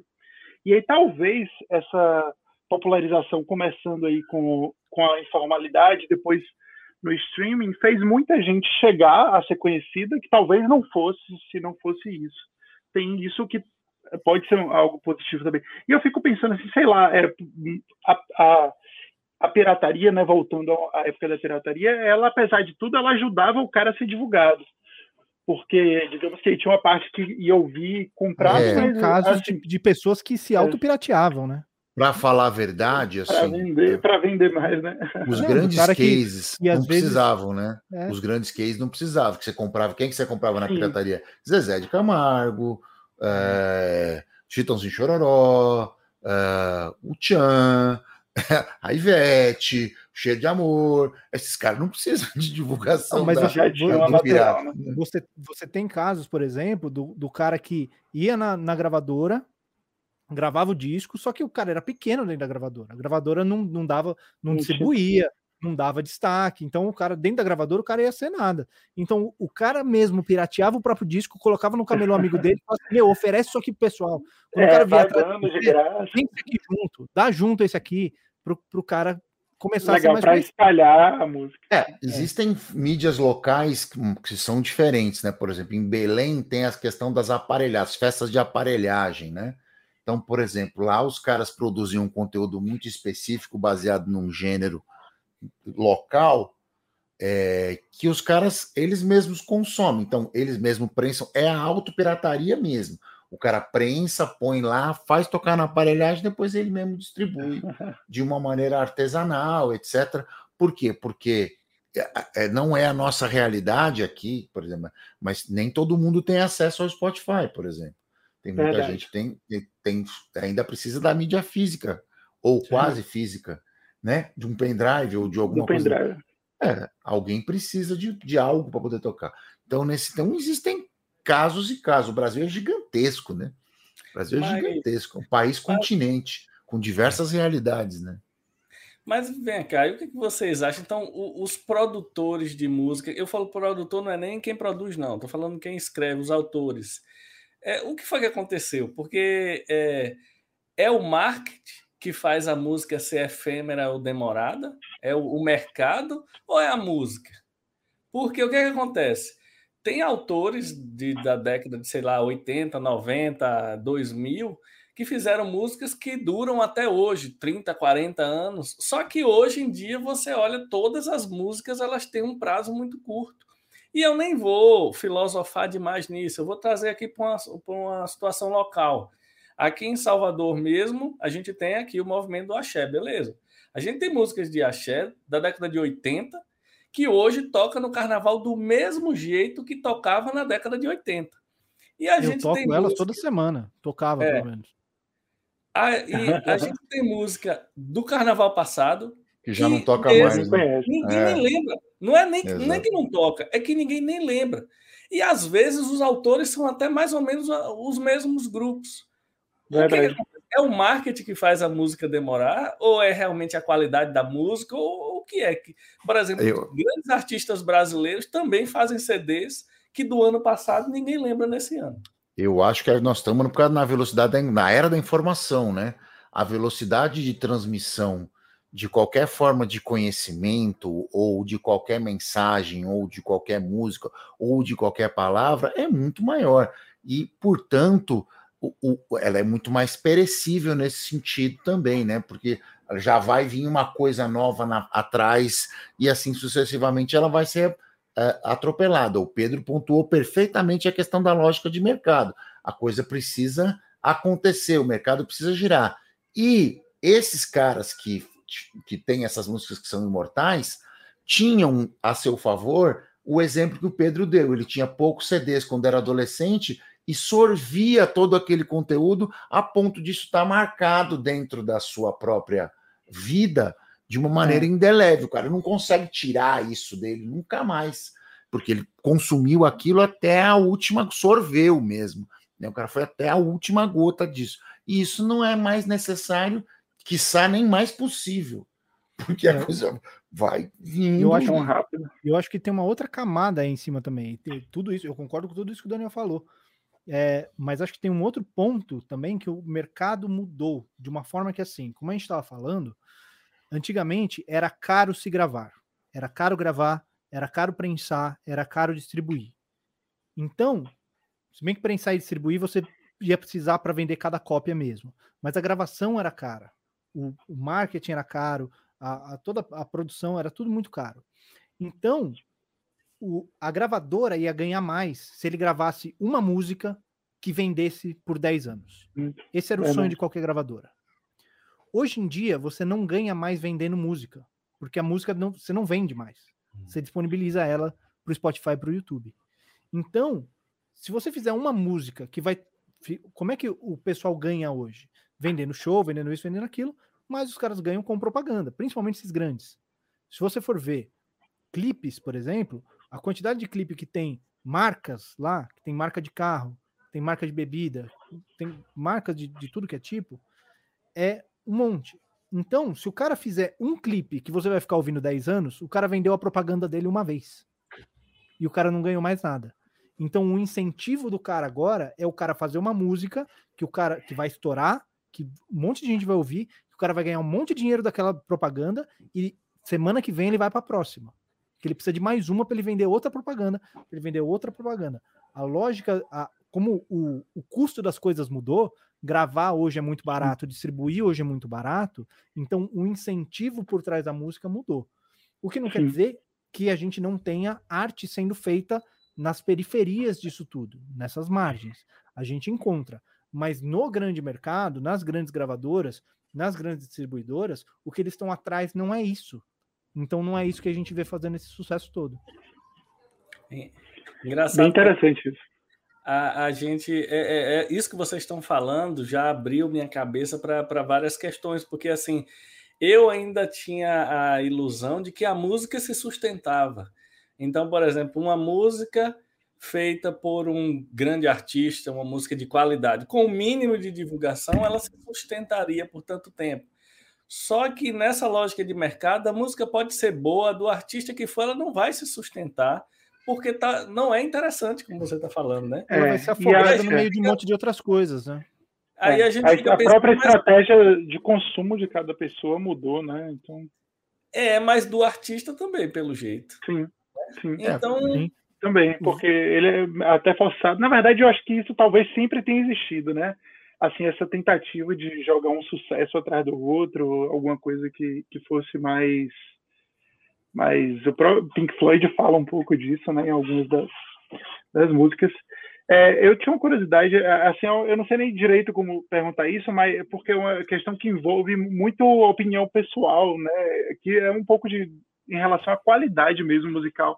Porque assim, eu queria saber, vocês como músicos, se vocês se sentem eventualmente em algum momento em algum momento injustiçados, porque, por exemplo, na nossa área, na, na, na minha área com Sócrates, muitas vezes o que a gente tem como padrão de qualidade, que envolve o conteúdo, que envolve, se o cara não fizer o mínimo para isso, ele não vai conseguir é, chegar na, lá. Na, é muito raro você vai ver alguém que se destaque na nossa área, por exemplo, na nossa profissão, em um contexto, sem ela ter o mínimo de conteúdo.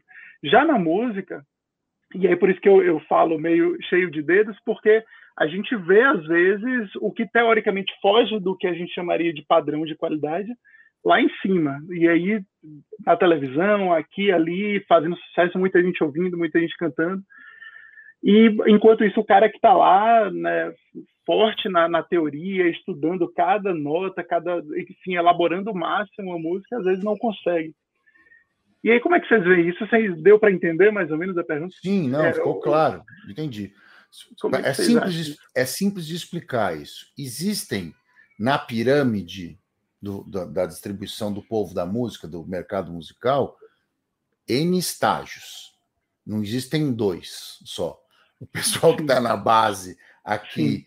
estudando e tal, e lecionando, e o cara que fez o, o, aquele sucesso absurdo. Você tem N, N layers, N níveis. E o que acontece? Para que você faça sucesso artístico, você precisa produzir conteúdo para. Você é compositor, você é intérprete, você grava música de outras pessoas, você tem um produto, você tem um disco, você tem uma carreira de artista, você pode almejar essa questão do sucesso comercial. Pode ser que ele nunca chegue, é mesmo menos como aquele cara que nunca ganhou na Mega Sena, mas ele também nunca jogou, né? Entendeu? O cara que joga é o cara que faz, que produz o conteúdo, que tenta, que joga para isso. No meu caso e no caso do Pedro, eh, nós não, não temos esse tipo de trabalho, não é esse tipo de coisa que a gente faz. Nós trabalhamos dentro da indústria sem necessariamente ter a expectativa de ser artista. Artista no sentido casa dos, vírgula. Sim. sim. Né? Esse que cara que vai para a mídia. Gente, você pode. Mercado, a gente é mão de obra. Sim, nós somos sim. parte da engrenagem. Nós, nós estamos aqui dentro dessa localizados dentro desse deste mercado. É essa é a nossa atividade profissional. É daqui que nós uh, tiramos o nosso sustento e mais que isso, eu costumo dizer para os meus alunos, inclusive, que a gente não vive de música. Eu não vivo de música, eu vivo para. Porque a gente está é, sempre buscando um novo desafio e, e um pouquinho mais longe, porque esse é o barato. O cara que quer efetivamente chegar e, e, adiante e compreender o todo e tentar ser cada dia melhor, é o cara que se desafia todo dia. Não necessariamente esse cara é o cara do sucesso comercial. Existem outros fatores, outras. Esse fluxograma é imenso. Tem 255 mil abas para que o cara possa chegar lá na frente. Pode ser. A gente tem um exemplo de um fenômeno agora nas redes sociais de um cara chamado Gleif Brawley. Não sei se vocês já viram esse cara. É um cara que é especialista em fazer covers de rock cantando com inglês que só ele Acho entende. Então, é um cara que toca teclado. é um cara já vi, toca... ele, faz, ele faz Another Brick in the Wall. Acho que ah, Another Brick in the Wall, é, Still Loving You, The Scorpions. E aquilo, é, aquilo é, é, a estética do quanto um pior, melhor. Aquilo é aquela. Então, as pessoas acham aquilo. Comédia, é, é, um pouco de, de performance, um pouco de outro. Então, quer dizer, e o cara tá, ele se destaca. Eu posso dizer que ele não faz arte? Eu quero, quero crer que ele faz. Por quê? Porque ele interpreta as coisas à sua maneira e ainda que você possa discutir esteticamente se aquilo te agrada ou não, aquilo penetra, aquilo chega às pessoas e as pessoas se conectam com aquilo. Ainda que de maneira jocosa, na maioria das vezes, e, e isso precisa ser dito, né? As pessoas uh, muitas vezes têm é, um olhar é, jocoso mesmo, né? De, de, de, de, de crítica maldosa e etc. Mas aquilo, ele está tirando a onda dele, ele está chegando ao maior número de pessoas. Então, o que, que aconteceu aí? Ele faz basicamente a mesma coisa que eu e o Pedro fazemos: tocar músicas dos outros com as nossas versões. Só que ele faz isso de uma maneira trash, no sentido do, do, do cinema trash, né? De uma maneira, uma montar uma uh, uh, embalagem trash, hum, sem juízo de valor, tá? Nesse caso. Sim, sim, sim. Não, a estética é essa. E isso conecta com as pessoas. Então, é, você entende o que isso quer dizer? A, a, a quantidade de variáveis que tem isso. Se a gente tivesse um produto que artístico de, das nossas composições e etc., a gente poderia almejar esse, esse tal desse sucesso comercial. Mas não é o caso, nós somos mão de obra mesmo. Tá. mesmo. E, tem um, e tem um outro ponto aí que eu acho interessante também da gente falar, que é mesmo dentro desse mundo, dessas músicas rasas que a gente estava falando, essas músicas que são feitas para ser descartáveis, essas músicas são feitas, em muitos casos, em uma altíssima qualidade. Todo mundo que está trabalhando ali são excelentes músicos, excelentes produtores, muitas vezes excelentes compositores, inclusive, Isso. mas que são pessoas que estão trabalhando é para um mercado que só aceita esse tipo de produto. Então o cara vai, o cara faz o que ele precisa fazer para o cara pagar as contas dele. Mas assim cara, como nós também fazemos. Assim como nós. Mas o cara é excelente em tudo que a maioria das músicas que a gente ouve aí só Sim. tem gente muito boa tocando. Sim. A questão é se você é um pedreiro, você pode ser o melhor pedreiro do mundo. Se o cara te der um tijolo ruim para você construir a casa dele, a casa dele não vai ficar a mesma não coisa. Você está trabalhando com uma mão, com uma matéria-prima que não te dá qualidade. Então, o, o produto final, se você está esperando uma obra de arte que vai levar a sua alma e que vai te fazer questionar o, o, o, mundo à sua volta, você não vai encontrar isso ali, porque aquilo não se propõe aquilo. Do ponto de vista técnico, no, a maioria dos caras que estão gravando os top 10 sucessos da, da, da, da rádio, no semibreves não tem novidade nenhuma para ele. Ele já estudou tudo aquilo, ele já sabe tudo aquilo. É. Legal. Mas e aí? E, e daqui, então acabou. então, tipo assim. E, e, De o que maneira é que nenhuma, olha aqui. Não, não, não, não. Não. Nada deve parecer impossível de mudar. Qual será o próximo movimento a gente, da é, música? A gente a gente está falando aqui justamente sobre várias coisas que a gente acha que não são positivas para a música e de algumas coisas que a gente acha que são. Isso, isso só serve do ponto de vista da gente identificar o que a gente quer mudar e da gente fazer movimentos para mudar isso. É, ainda né? que seja, um, seja, um, é, seja uma tarefa hercúlea, né? Que, Ainda que a gente não vá ver o resultado disso. Provavelmente, né? Provavelmente Sim. quando a, a, a, essa história mudar, mudar um novo padrão de monetização, existir um novo movimento, talvez nós não estejamos mais aqui, ou não estejamos, não, não, não, não atuemos mais, não estivéssemos não mais ligados ao mercado e etc. É, mas a gente precisa né, movimentar, faz, nos, usar caminhos como esse, como, como semibreves, como uh, toda a nossa uh, forma de fazer contato com a nossa audiência, para poder dizer isso, falar assim, olha, tem coisas que a gente acha maravilhoso e tem coisas que a gente acha muito ruim. O semibreves é uma tentativa de, de nos colocar nesse, nesse debate, Exato. mostrando um jeito de fazer música que a gente acha que, que, que é bom, que vale a pena ser levado para frente né? Um jeito do ponto de vista técnico em todos os nossos episódios de teoria, né? Porque a gente falou aqui do Clube do Disco, na verdade o Clube do Disco é um spin-off do Semibreves, né? É um, é. é um episódio que a gente faz um por mês, até porque ele dá muito mais trabalho do que o episódio normal. Mas em compensação dá muito mais resultado também, porque, por exemplo, você vê, a gente não né? abriu a, boca. Aqui se não é, fosse, se não fosse, fosse do, do, mas o nosso, o, a maior parte dos nossos episódios são episódios de teoria musical, ensinando teoria musical. São, é base, o Sembreves é basicamente uma, uma sala de aula, onde a gente dá as ferramentas técnicas para quem está estudando música, e além disso, a gente mostra dentro da história da música, não só é, a influência que esses álbuns tiveram, mas a importância que o que, que aquelas pessoas estavam tentando falar. E talvez isso gere na cabeça de algumas pessoas assim, mas espera aí, essas pessoas, nos anos 60, nos anos 70, nos anos 80, estavam tentando dizer alguma coisa. O que, que eu estou tentando dizer hoje? Por que, que Hoje a gente não tem o espaço para dizer essas coisas. Por que, que hoje só o que aparece são essas outras. esses discos que a gente fala foram sucessos né, absolutos. Uma Sim. outra exceção aqui e ali. Então, é, a gente. Um dos nossos objetivos, a gente tem vários objetivos com os semibreves. O semibreves ele tem ao mesmo tempo nenhum objetivo e todos. a gente não espera nada, mas a gente queria fazer tudo. Então a gente, a gente faz o que a gente acha que, que, que deve ser feito.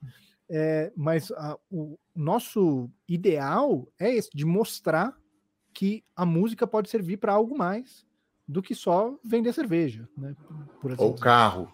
Ou carro. Ou, ou coisa ou, que o valha. Ou uma vida de balada, ou uma idealização de uma vida elitista, e etc, etc, etc. É. Né? Vamos parar por aqui, senão eu vou ter que mudar minha luz aqui para o vermelho.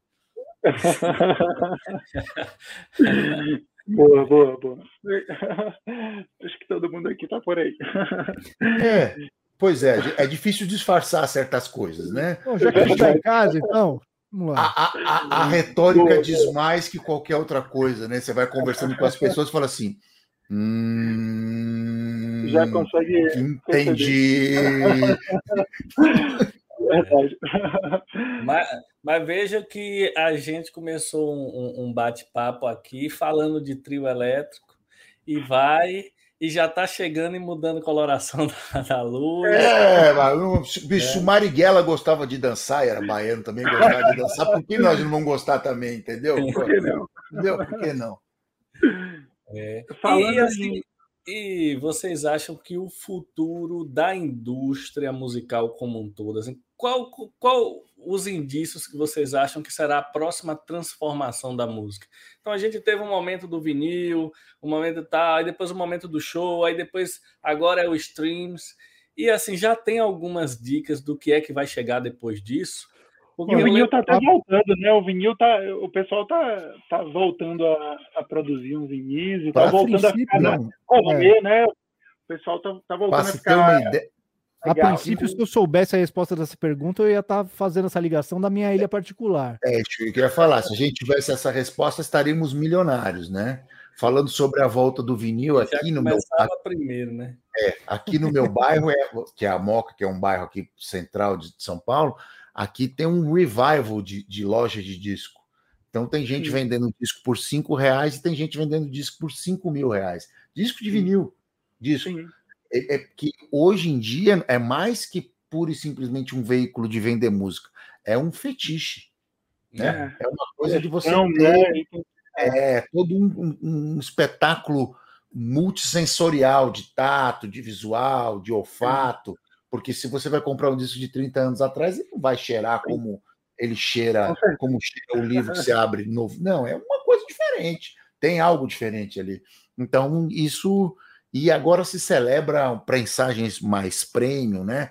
Vinis de, de 180 gramas, etc, etc. Coisas que a gente não tinha aqui no Brasil. A qualidade do vinil da década de 70 e da década de 80 aqui no Brasil era muito pobre, só tinha uma fábrica. Então os caras entregavam tudo do jeito que eles queriam. O corte era ruim, a qualidade. Você pega, por exemplo, um disco do Led Zeppelin importado e pega o mesmo disco com prensagem nacional, dá vergonha. Sério, vergonha. Ah, legal.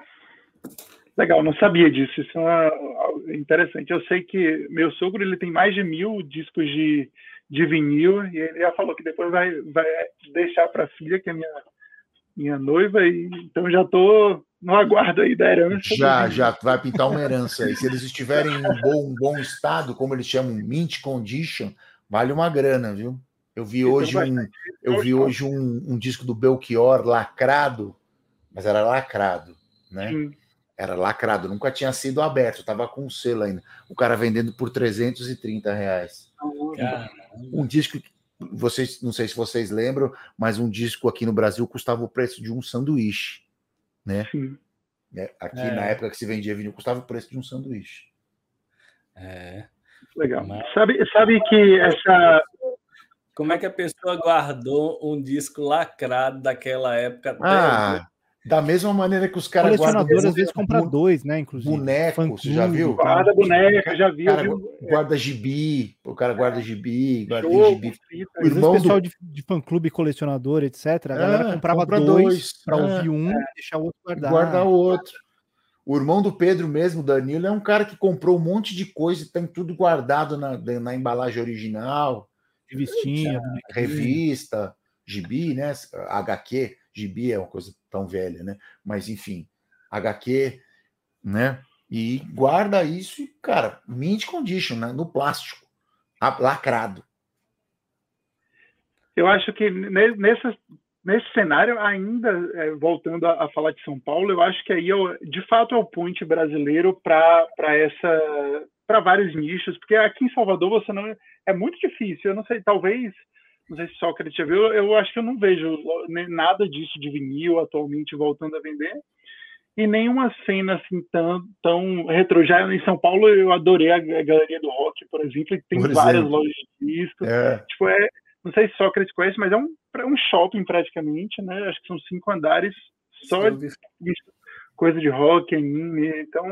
Agora é um pouco mais democrático até, né? Agora tem mais coisa. Antigamente, antigamente era só mesmo, só loja de disco e, e, e coisa ligada ao heavy metal. Hoje tem silk screen, no terceiro e no quarto, tem é, cabeleireiro black, streetwear é. de, de, no, no, no, subsolo e no primeiro, então vamos dar uma democratizada. Aliás, faz tanto tempo que eu não vou lá que eu estou falando isso de, de 2019. Eu fui em dezembro, eu fui em dezembro lá, tá muito é, legal. Estou é, falando de 2019, né? Porque foi a última vez que eu fui lá.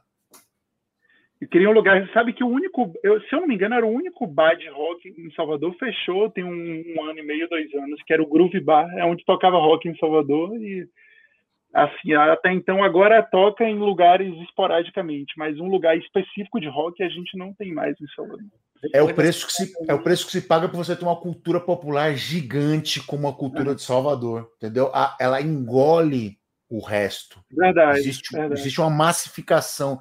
E isso é ruim? Não, de jeito nenhum. Por que, que os argentinos gostam mais de rock que a gente? Entendem muito mais de rock? Porque a música deles é mais pobre que a nossa.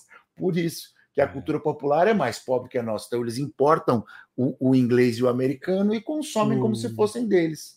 É a Argentina, eu tenho essa impressão que eles sofreram muito essa esse movimento colonial mesmo, né? De, assim, de tomar para si a, a cultura Sim. europeia e a cultura.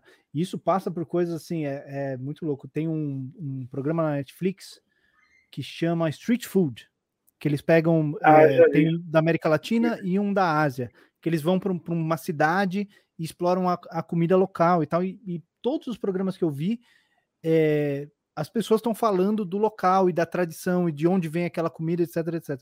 O programa da Argentina é o único onde a mulher começa falando assim: ah, na Argentina é, a gente é muito parecido com os europeus, então a gente come muita pizza. Com... Foi mesmo.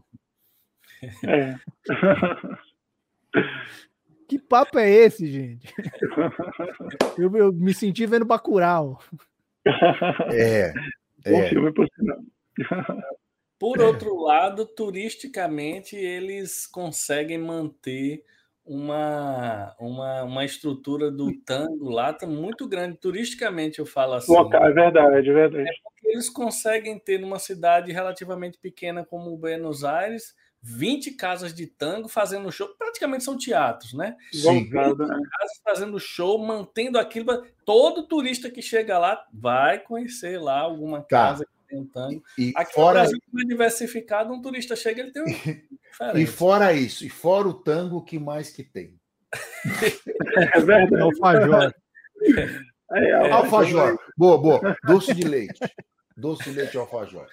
Fora o doce de leite, alfajor e o tango, que mais tem picanha, tem choripã, tem, quer, dizer, quer dizer, né? Tem um monte de outras coisas. É, é uma sacanagem isso que eu estou falando, mas é, a, o tamanho da cultura popular é incomparável, né, gente? É, e, e, especificamente aí onde vocês estão em Salvador, isso aí é o, é o coração do negócio, entendeu? A indústria, uh, nos anos 90, virou o pescoço para ir.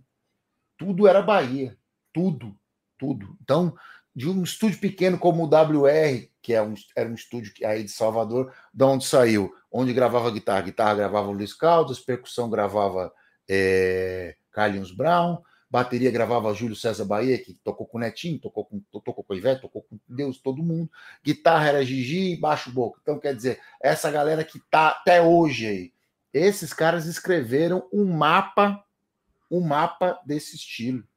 Esses e sem falar, são... se a gente for mais para trás ainda, né? Se a gente for ver toda a, a, a história do samba, né?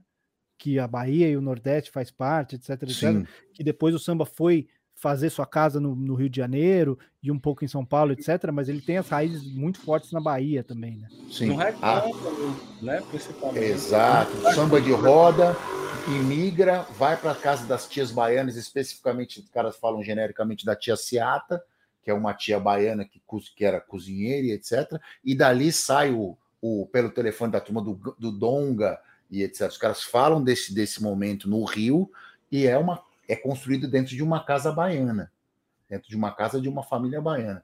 Então, a, a, a música brasileira, sem falar, os, as pessoas do Recôncavo, mais Gil, mais todo o movimento da Xé, mais, gente, a gente for ficar falando aqui de cantores e cantoras e artistas e músicos baianos, não, não vamos encerrar hoje esse.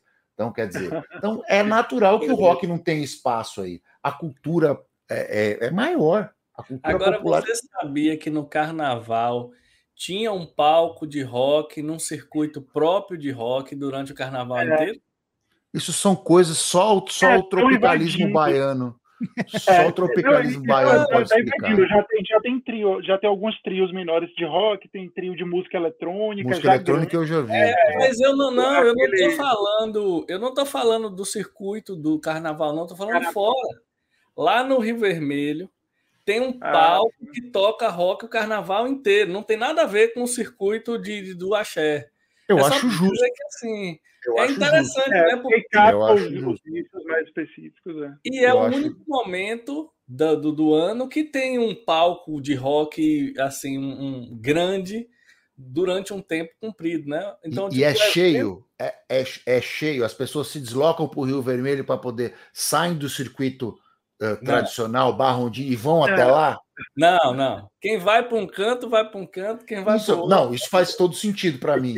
Quem, quem tá no chiclete com banana na pipoca não vai ouvir Iron Maiden no Rio Vermelho. Isso faz todo sentido para mim.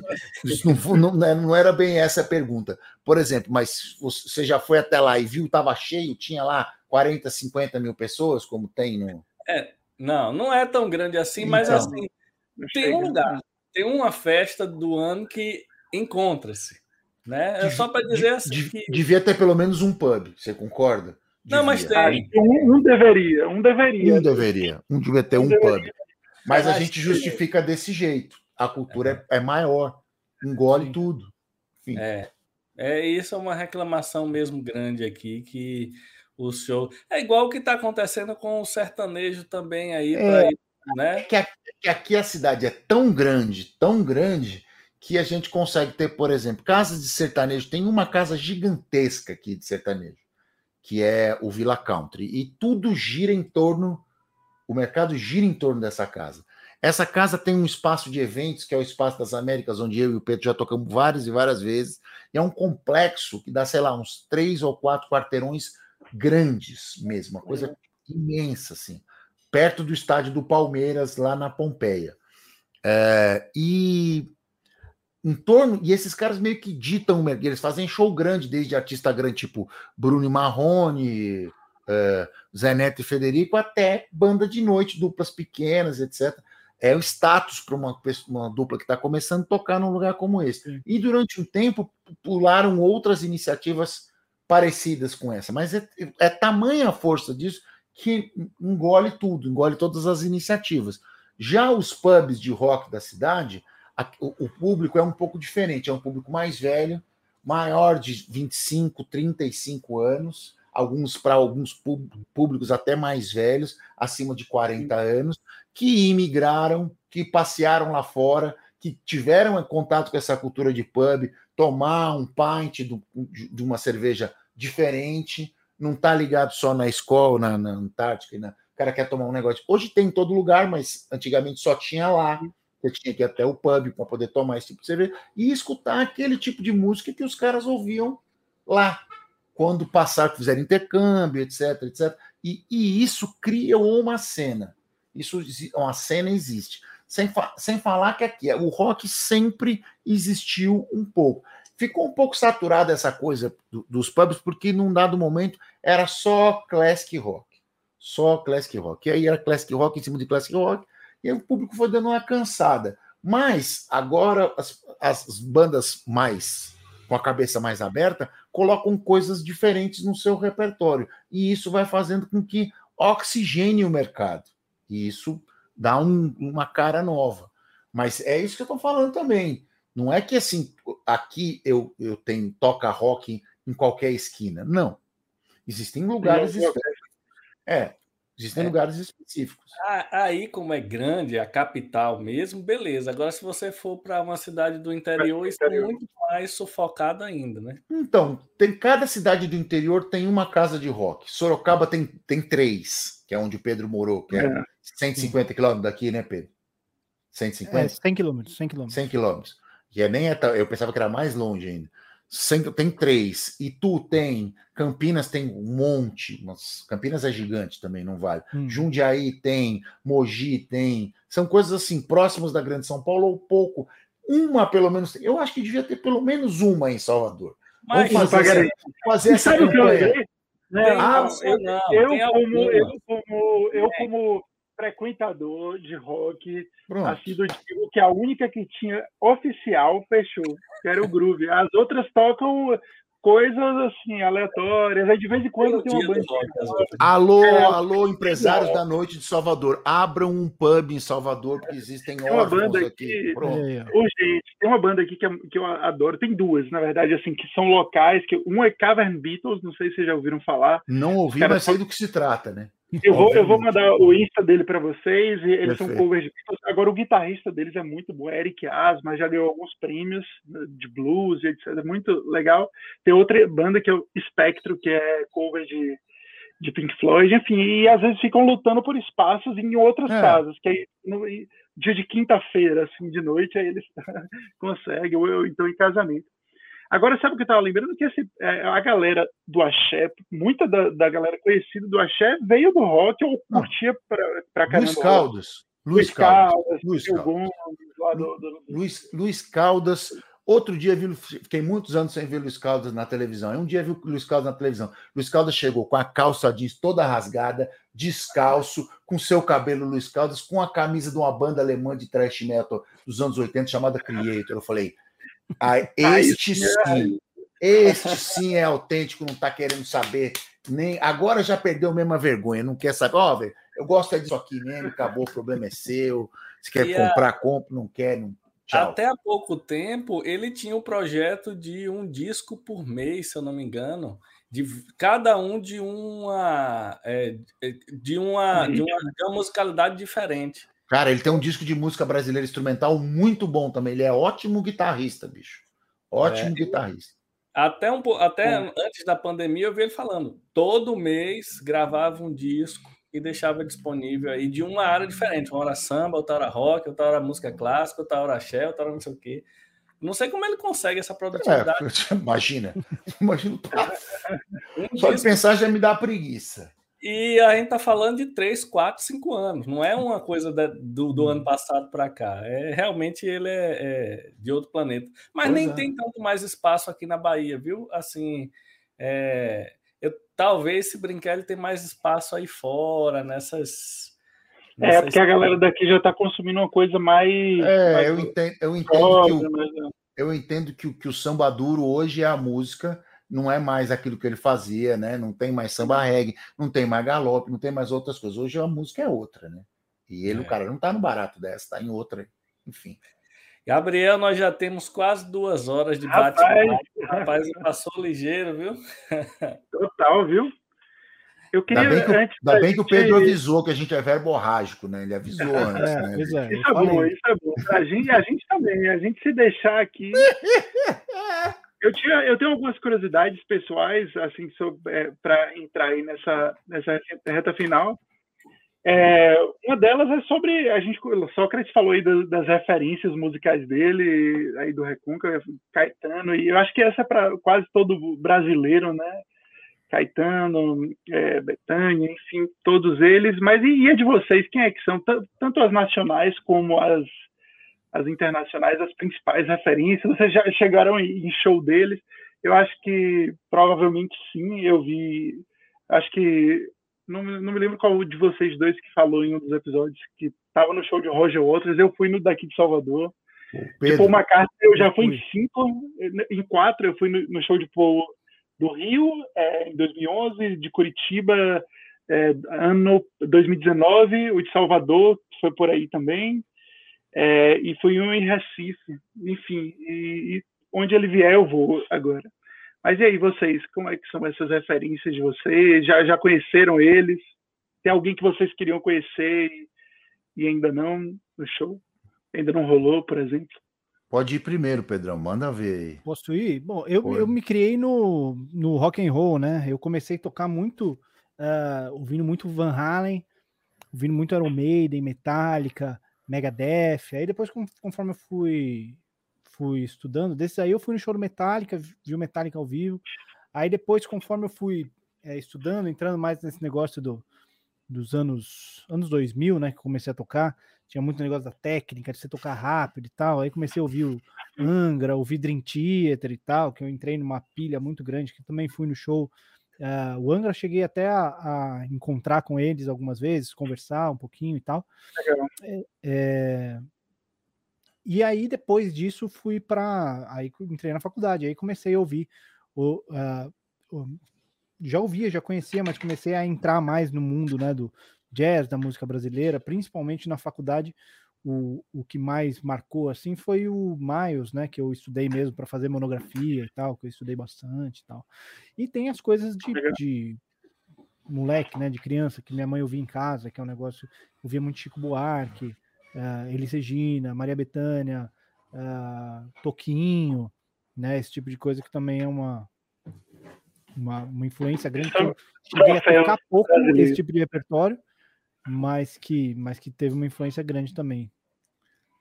É, bom, eu já toquei quase que de tudo, assim, né? Então eu escutei, eu já toquei, por exemplo, música, fiquei 20 anos tocando música árabe, né?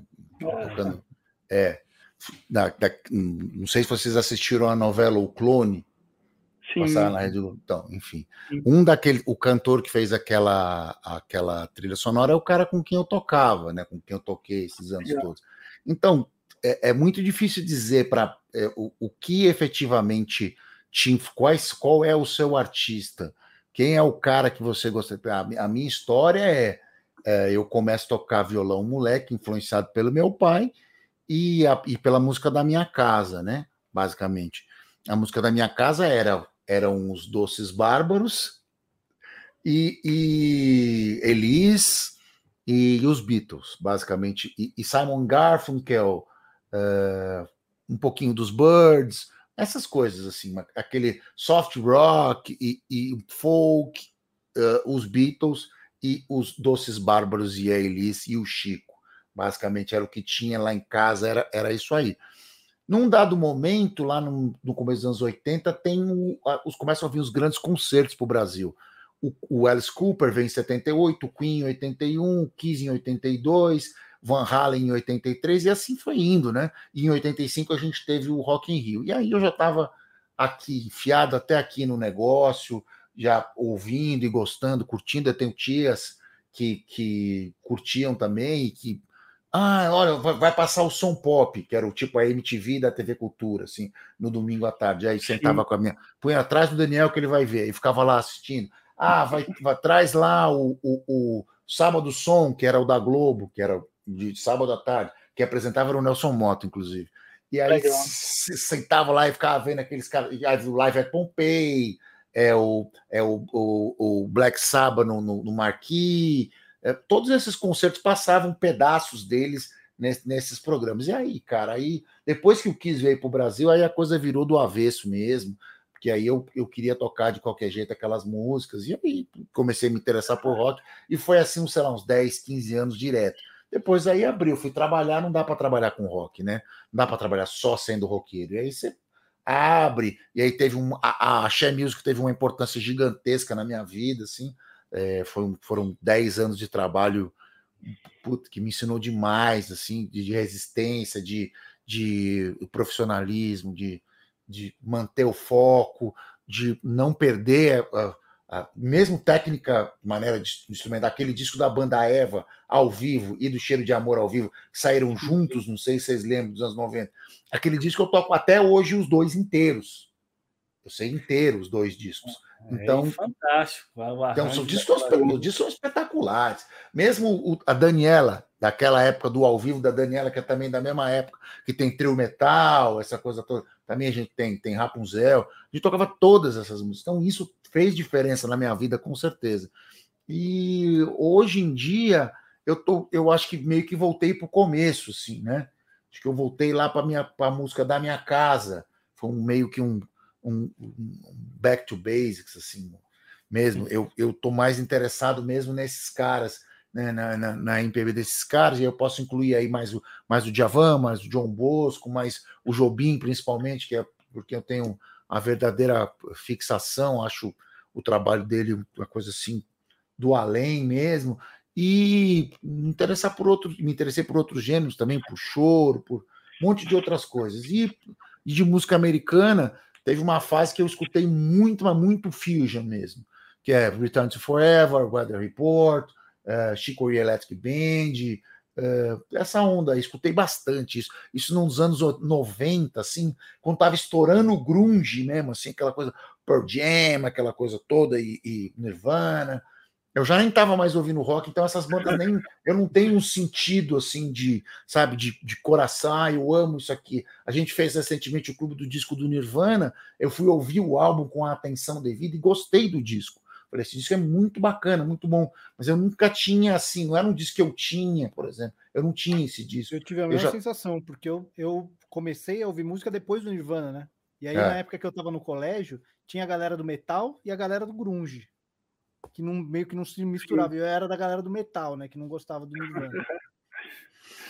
Ah, então, então é isso, assim, é, é, é, essa colchona de retalhos, assim. Tem bandas que eu, que eu adoro até hoje. Eu adoro Black Sabbath, por exemplo, eu adoro os Beatles, eu adoro eu adoro Simon Garfunkel, eu adoro Raul Seixas também, por exemplo, para dizer. É outro baiano, aí, mais um baiano. Então, cara, sabe que os baianos estão aí na, na, na liderança, né? Sabe essa, essa, essas, essas falas aí de vocês me deu assim, eu queria ter autonomia para fazer, mas acho que vocês seriam melhor uma ideia de pauta. É essas listas aí para vocês, quem sabe seria eu, eu adoraria ouvir essas listas, sei lá, que a Rolling Stones libera, tipo é, álbuns mais influentes. E aí vocês os melhores, tal, é ah, é, os melhores do rock, quem sabe aí uma ideia de pauta para vocês que eu, pelo menos, eu adoraria ver vocês. Você consegue, Pedro? Você consegue fazer isso? Eu não consigo. Não sei. A gente fez isso algumas vezes em live, né? Que o pessoal ia perguntando, a gente é. foi falando algumas coisas do jeito que a gente está falando aqui, né? Sabe, é, pergunta porque... do top 5, fala assim, top 5 é, banda de metal, top 5. Para vocês se sentarem da, da opinião, vocês podem. Eu sei que a, a, a revista Rolling Stone ela libera umas listas que eu não sei exatamente é. como eles fazem, mas aí vocês pegavam e davam a opinião de vocês sobre a lista, sei lá, acho que pode ser um. Eu imagino legal. que não deve ser algo muito científico, assim, né? Imagino. É, acho que, não sei se é opinião. eu, eu, queria ver o artigo que eles usaram para. É, então. né, Qual é que é a metodologia? É, então, eu imagino que, né? Nos tempos é. atuais, metodologia é uma coisa cada vez mais rara. Se é você tá trazendo para a nossa área, se hoje em dia você vê tanta gente falando de coisas que são extremamente metodológicas, como vacinação, não sei o quê, não sei o quê, e a metodologia já não são poucos, que se atenha realmente fazer a leitura de verdade, uma análise verdade. Você imagina na música que tem um componente abstrato, um componente subjetivo gigantesco, né? Imagine aí. Tem espaço para esse, esse, tipo de coisa, né? O cara pode se esconder dentro dessas subjetividades e falar assim: não, é simplesmente a minha opinião. É. Entendeu? Verdade. O problema da lista é simplesmente a minha opinião, mas baseada em em que, né? Onde foi que tirou isso? É, essa... Mas enfim, eu responder a pergunta, a ideia é ótima, mas acho que a gente é chato demais para fazer Ah, sim, fora isso. A gente se né? perde nessas, For, nesses detalhes, isso. assim, a gente é muito chato. Fora isso, nós somos os enroscadores de lâmpada, né? Ficamos lá dias e dias, assim, ó, né? É. Gente, eu queria agradecer muito a participação de vocês aqui. Foi muito legal esse bate-papo. Um podcast com vida é que, e, e, nesse formato aberto, assim como a gente fez, é que a gente pode. Hoje saiu esses assuntos mais para frente a gente pode bater outro papo, vão sair outros. É, inclusive, a gente está organizando, a gente está comprando os equipamentos para começar a pensar no presencial e quando a gente estiver em São Paulo, a gente marca uma gravação aí com vocês. Outra. Pronto. A gente, podcast... a gente faz um sonzinho, né? Combinar um sonzinho também, porque Sócrates toca teclado, eu arrisco alguma coisa no violão, na guitarra. Pronto, tá montada a gig. Alguma coisa. A gente quer montar um podcast itinerante. Vai é. até o convidado no ônibus. Papo lá, levando tudo. Dá pra fazer monte equipamento dentro do ônibus. É. É, é uma, tinha, umas, tinha umas, uns negócios desde do Pro Tools um tempo atrás, um estúdio dentro do ônibus que eles paravam no lugar e gravavam um disco. Ia ser uma mistura de Magical Mystery Tour e Breaking Bad, já que vocês são biomédicos. tá, Pô, dá para produzir uma coisinha legal ali também. É, né? acho bacana, acho bacana. Mas foi muito legal. A gente vai deixar os links dos canais de vocês aqui, de, do Instagram, do Spotify. Também, né? A gente vai colocar o apoio de vocês e os links todos. É, Maravilha, gente. Obrigado pelo convite. Foi muito legal mesmo, muito divertido. Legal, muito obrigado, obrigado, de verdade. A gente gostou bastante. Espero, espero que o pessoal que vai assistir goste também, mas a gente curtiu demais aqui. É, a gente já se divertiu. então já valeu. Né? Já valeu, já valeu muito. É. E quando vocês estiverem aqui em Salvador, vamos marcar também alguma coisa. Vamos, e, vamos. O Museu do Axé, que a é gente, novo. A gente vai, fazer, vai caçar um bar de rock aí. Não, Vamos não precisa lá. nem ser de bar de rock, pode ser de qualquer coisa, entendeu? Eu nem sei se eu queria o bar. Vocês um dia a gente vai caçar um bar de rock, o resto Enfim. do dia a gente vai fazer outras é, coisas. Sei lá, né? Pode contar Olha, com a gente. Vai bater 50% nas votações, porque eu acho que eu e Daniel a gente vai mais ou menos pensar é, isso, é isso. Já entendi também essa, também já saquei isso. Mas, gente, foi muito legal. Realmente o pessoal vai gostar com certeza aqui. E a ideia era essa: é bater papo, conhecer pessoas interessantes, de, de áreas diferentes da nossa. E a gente vai aprendendo e conversando. E uma coisa boa da rede social é essa, que é uma vitrine, né? Uma vitrine muito grande. Eu já tive a oportunidade de, receber, de ver algumas oportunidades vindo da rede social. Então, acho que todos nós, profissionais de todas as áreas, a gente vai a gente pode usar isso como vitrine e o, o, o lado bom de, de, se a gente pode até dizer que teve um lado bom nessa pandemia é que a gente agilizou esse processo online, né? Imagine alguns anos atrás, para a gente poder bater esse papo, a gente teria que ir até São Paulo, levar um monte de equipamento gigante, não sei o quê. Hoje a gente conseguiu, marcou aqui cinco minutos organizando e já conseguimos gravar. E daqui a há, há, mais ou menos, eu acho que duas semanas, né, Gabriel? Vai estar disponível no nosso canal, o meu podcast. A gente manda direitinho para vocês o link. Maravilha. Manda sim. Vai ficar e tal. Foi realmente um prazer. Maravilha, e foi ótimo. Você, viu, Daniel, vai gostar bastante. Vou assistir. Vou, vou, assistir agora. Da, os nomes que você citou, da WR, pessoal, tá todo mundo, os que estão vivos, está todo mundo lá no. no eu vou assistir, vou, vou falar mais, vou, vou assistir agora. Eu vou jantar e vou assistir já esse negócio. Maravilha. Valeu, gente. Até a Valeu, próxima. Valeu. Obrigado. Tamo junto.